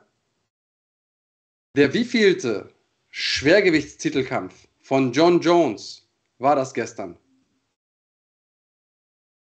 Also, der wievielte? Jetzt hast du dich wenigstens kurz gefasst, Alter. Mann, endlich habe ich es mal hinbekommen. Sodass die Leute nicht die Frage schon vorher. Gut, der Michael Dahler sagt auch hier, du hast da, äh, nee, wer hat das denn geschrieben? Du schießt heute ganz schön scharf. Das ist, äh, der zeigt der Andreas mal sein wahres Gesicht, ne? Das ist nämlich, in Wirklichkeit ist er gar nicht so, wie er immer tut. Hm. Nett und so. Genau. Tun D. Du hast auch schon mal gewonnen. Tun D, hast recht. Eins. Eins ist richtig. Genau. Du kennst also den Weg. Äh, ich meine, du hattest schon mal gewonnen. Deswegen äh, schreib uns einmal auf Instagram eine Nachricht und dann bekommst du dein Poster. Am besten mit einer Adresse, wo wir es hinschicken können. Und dann geht's los. So, manche haben 12, 13, 15 geschrieben. Ja, spannend. Nee, es war tatsächlich ja die erste. Der erste Schwergewichtstitelkampf. Ähm, letzte Runde. Und äh, für die Runde ist wichtig, dass wir den kompletten, den kompletten Namen der gesuchten Person bekommen. Ähm, ich hoffe, ich habe damit jetzt nicht schon wieder zu viel geteased, denn die Frage lautet folgendermaßen. Wie heißt der Hauptdarsteller von Creed 3? Wie heißt der Hauptdarsteller von Creed 3?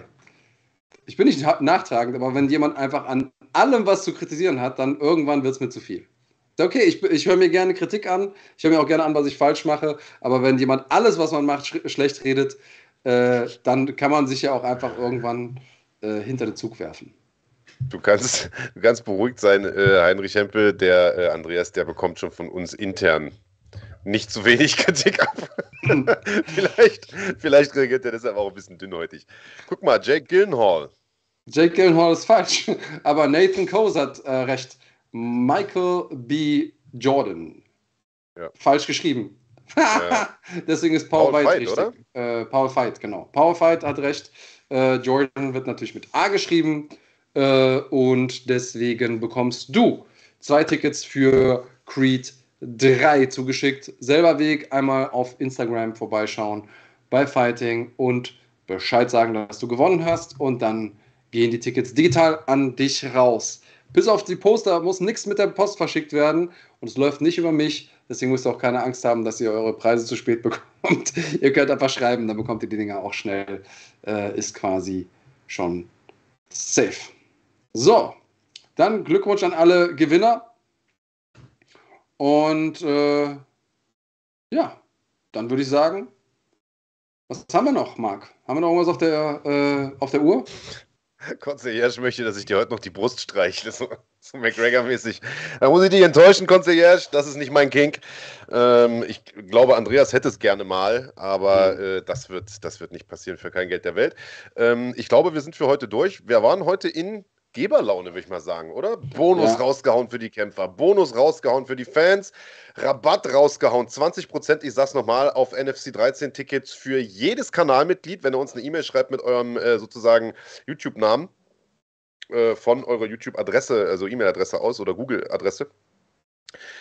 Was haben wir noch rausgehauen? What's in the Bag Special ohne Ende Preise rausgehauen. Also heute war im Prinzip so eine Art vorgezogenes Weihnachten, aber äh, ich glaube, ähm, der, der erste Weihnachtsfeiertag, der ist dann in drei Wochen am 25.03. NFC 13 in Dortmund. Absolut sensationelle Car. Tickets gibt es unter fighting.de slash Tickets. Ich sage es nochmal, Unterrang mittlerweile auch fast ausverkauft.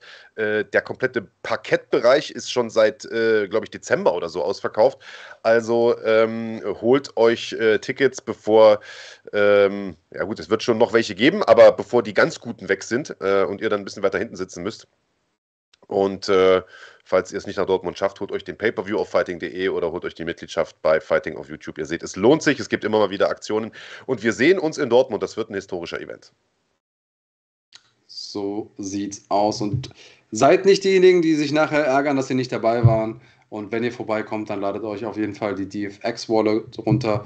Vielleicht ist der ganze Abend ja auch umsonst und ihr kriegt sogar noch die Afterparty bezahlt. Ähm, ansonsten würde ich sagen, ja, das war doch nett. Dicker.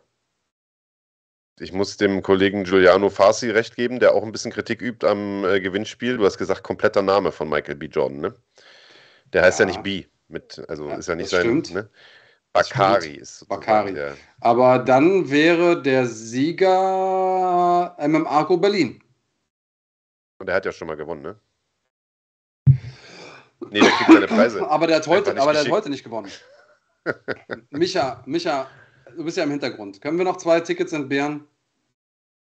So, okay. MM Arco Berlin, du kriegst auch noch zwei Tickets. So, dann lass mich bitte aber jetzt in Ruhe. Ich moderiere hier mit Corona den Podcast live und ihr geht mir alle auf den Keks.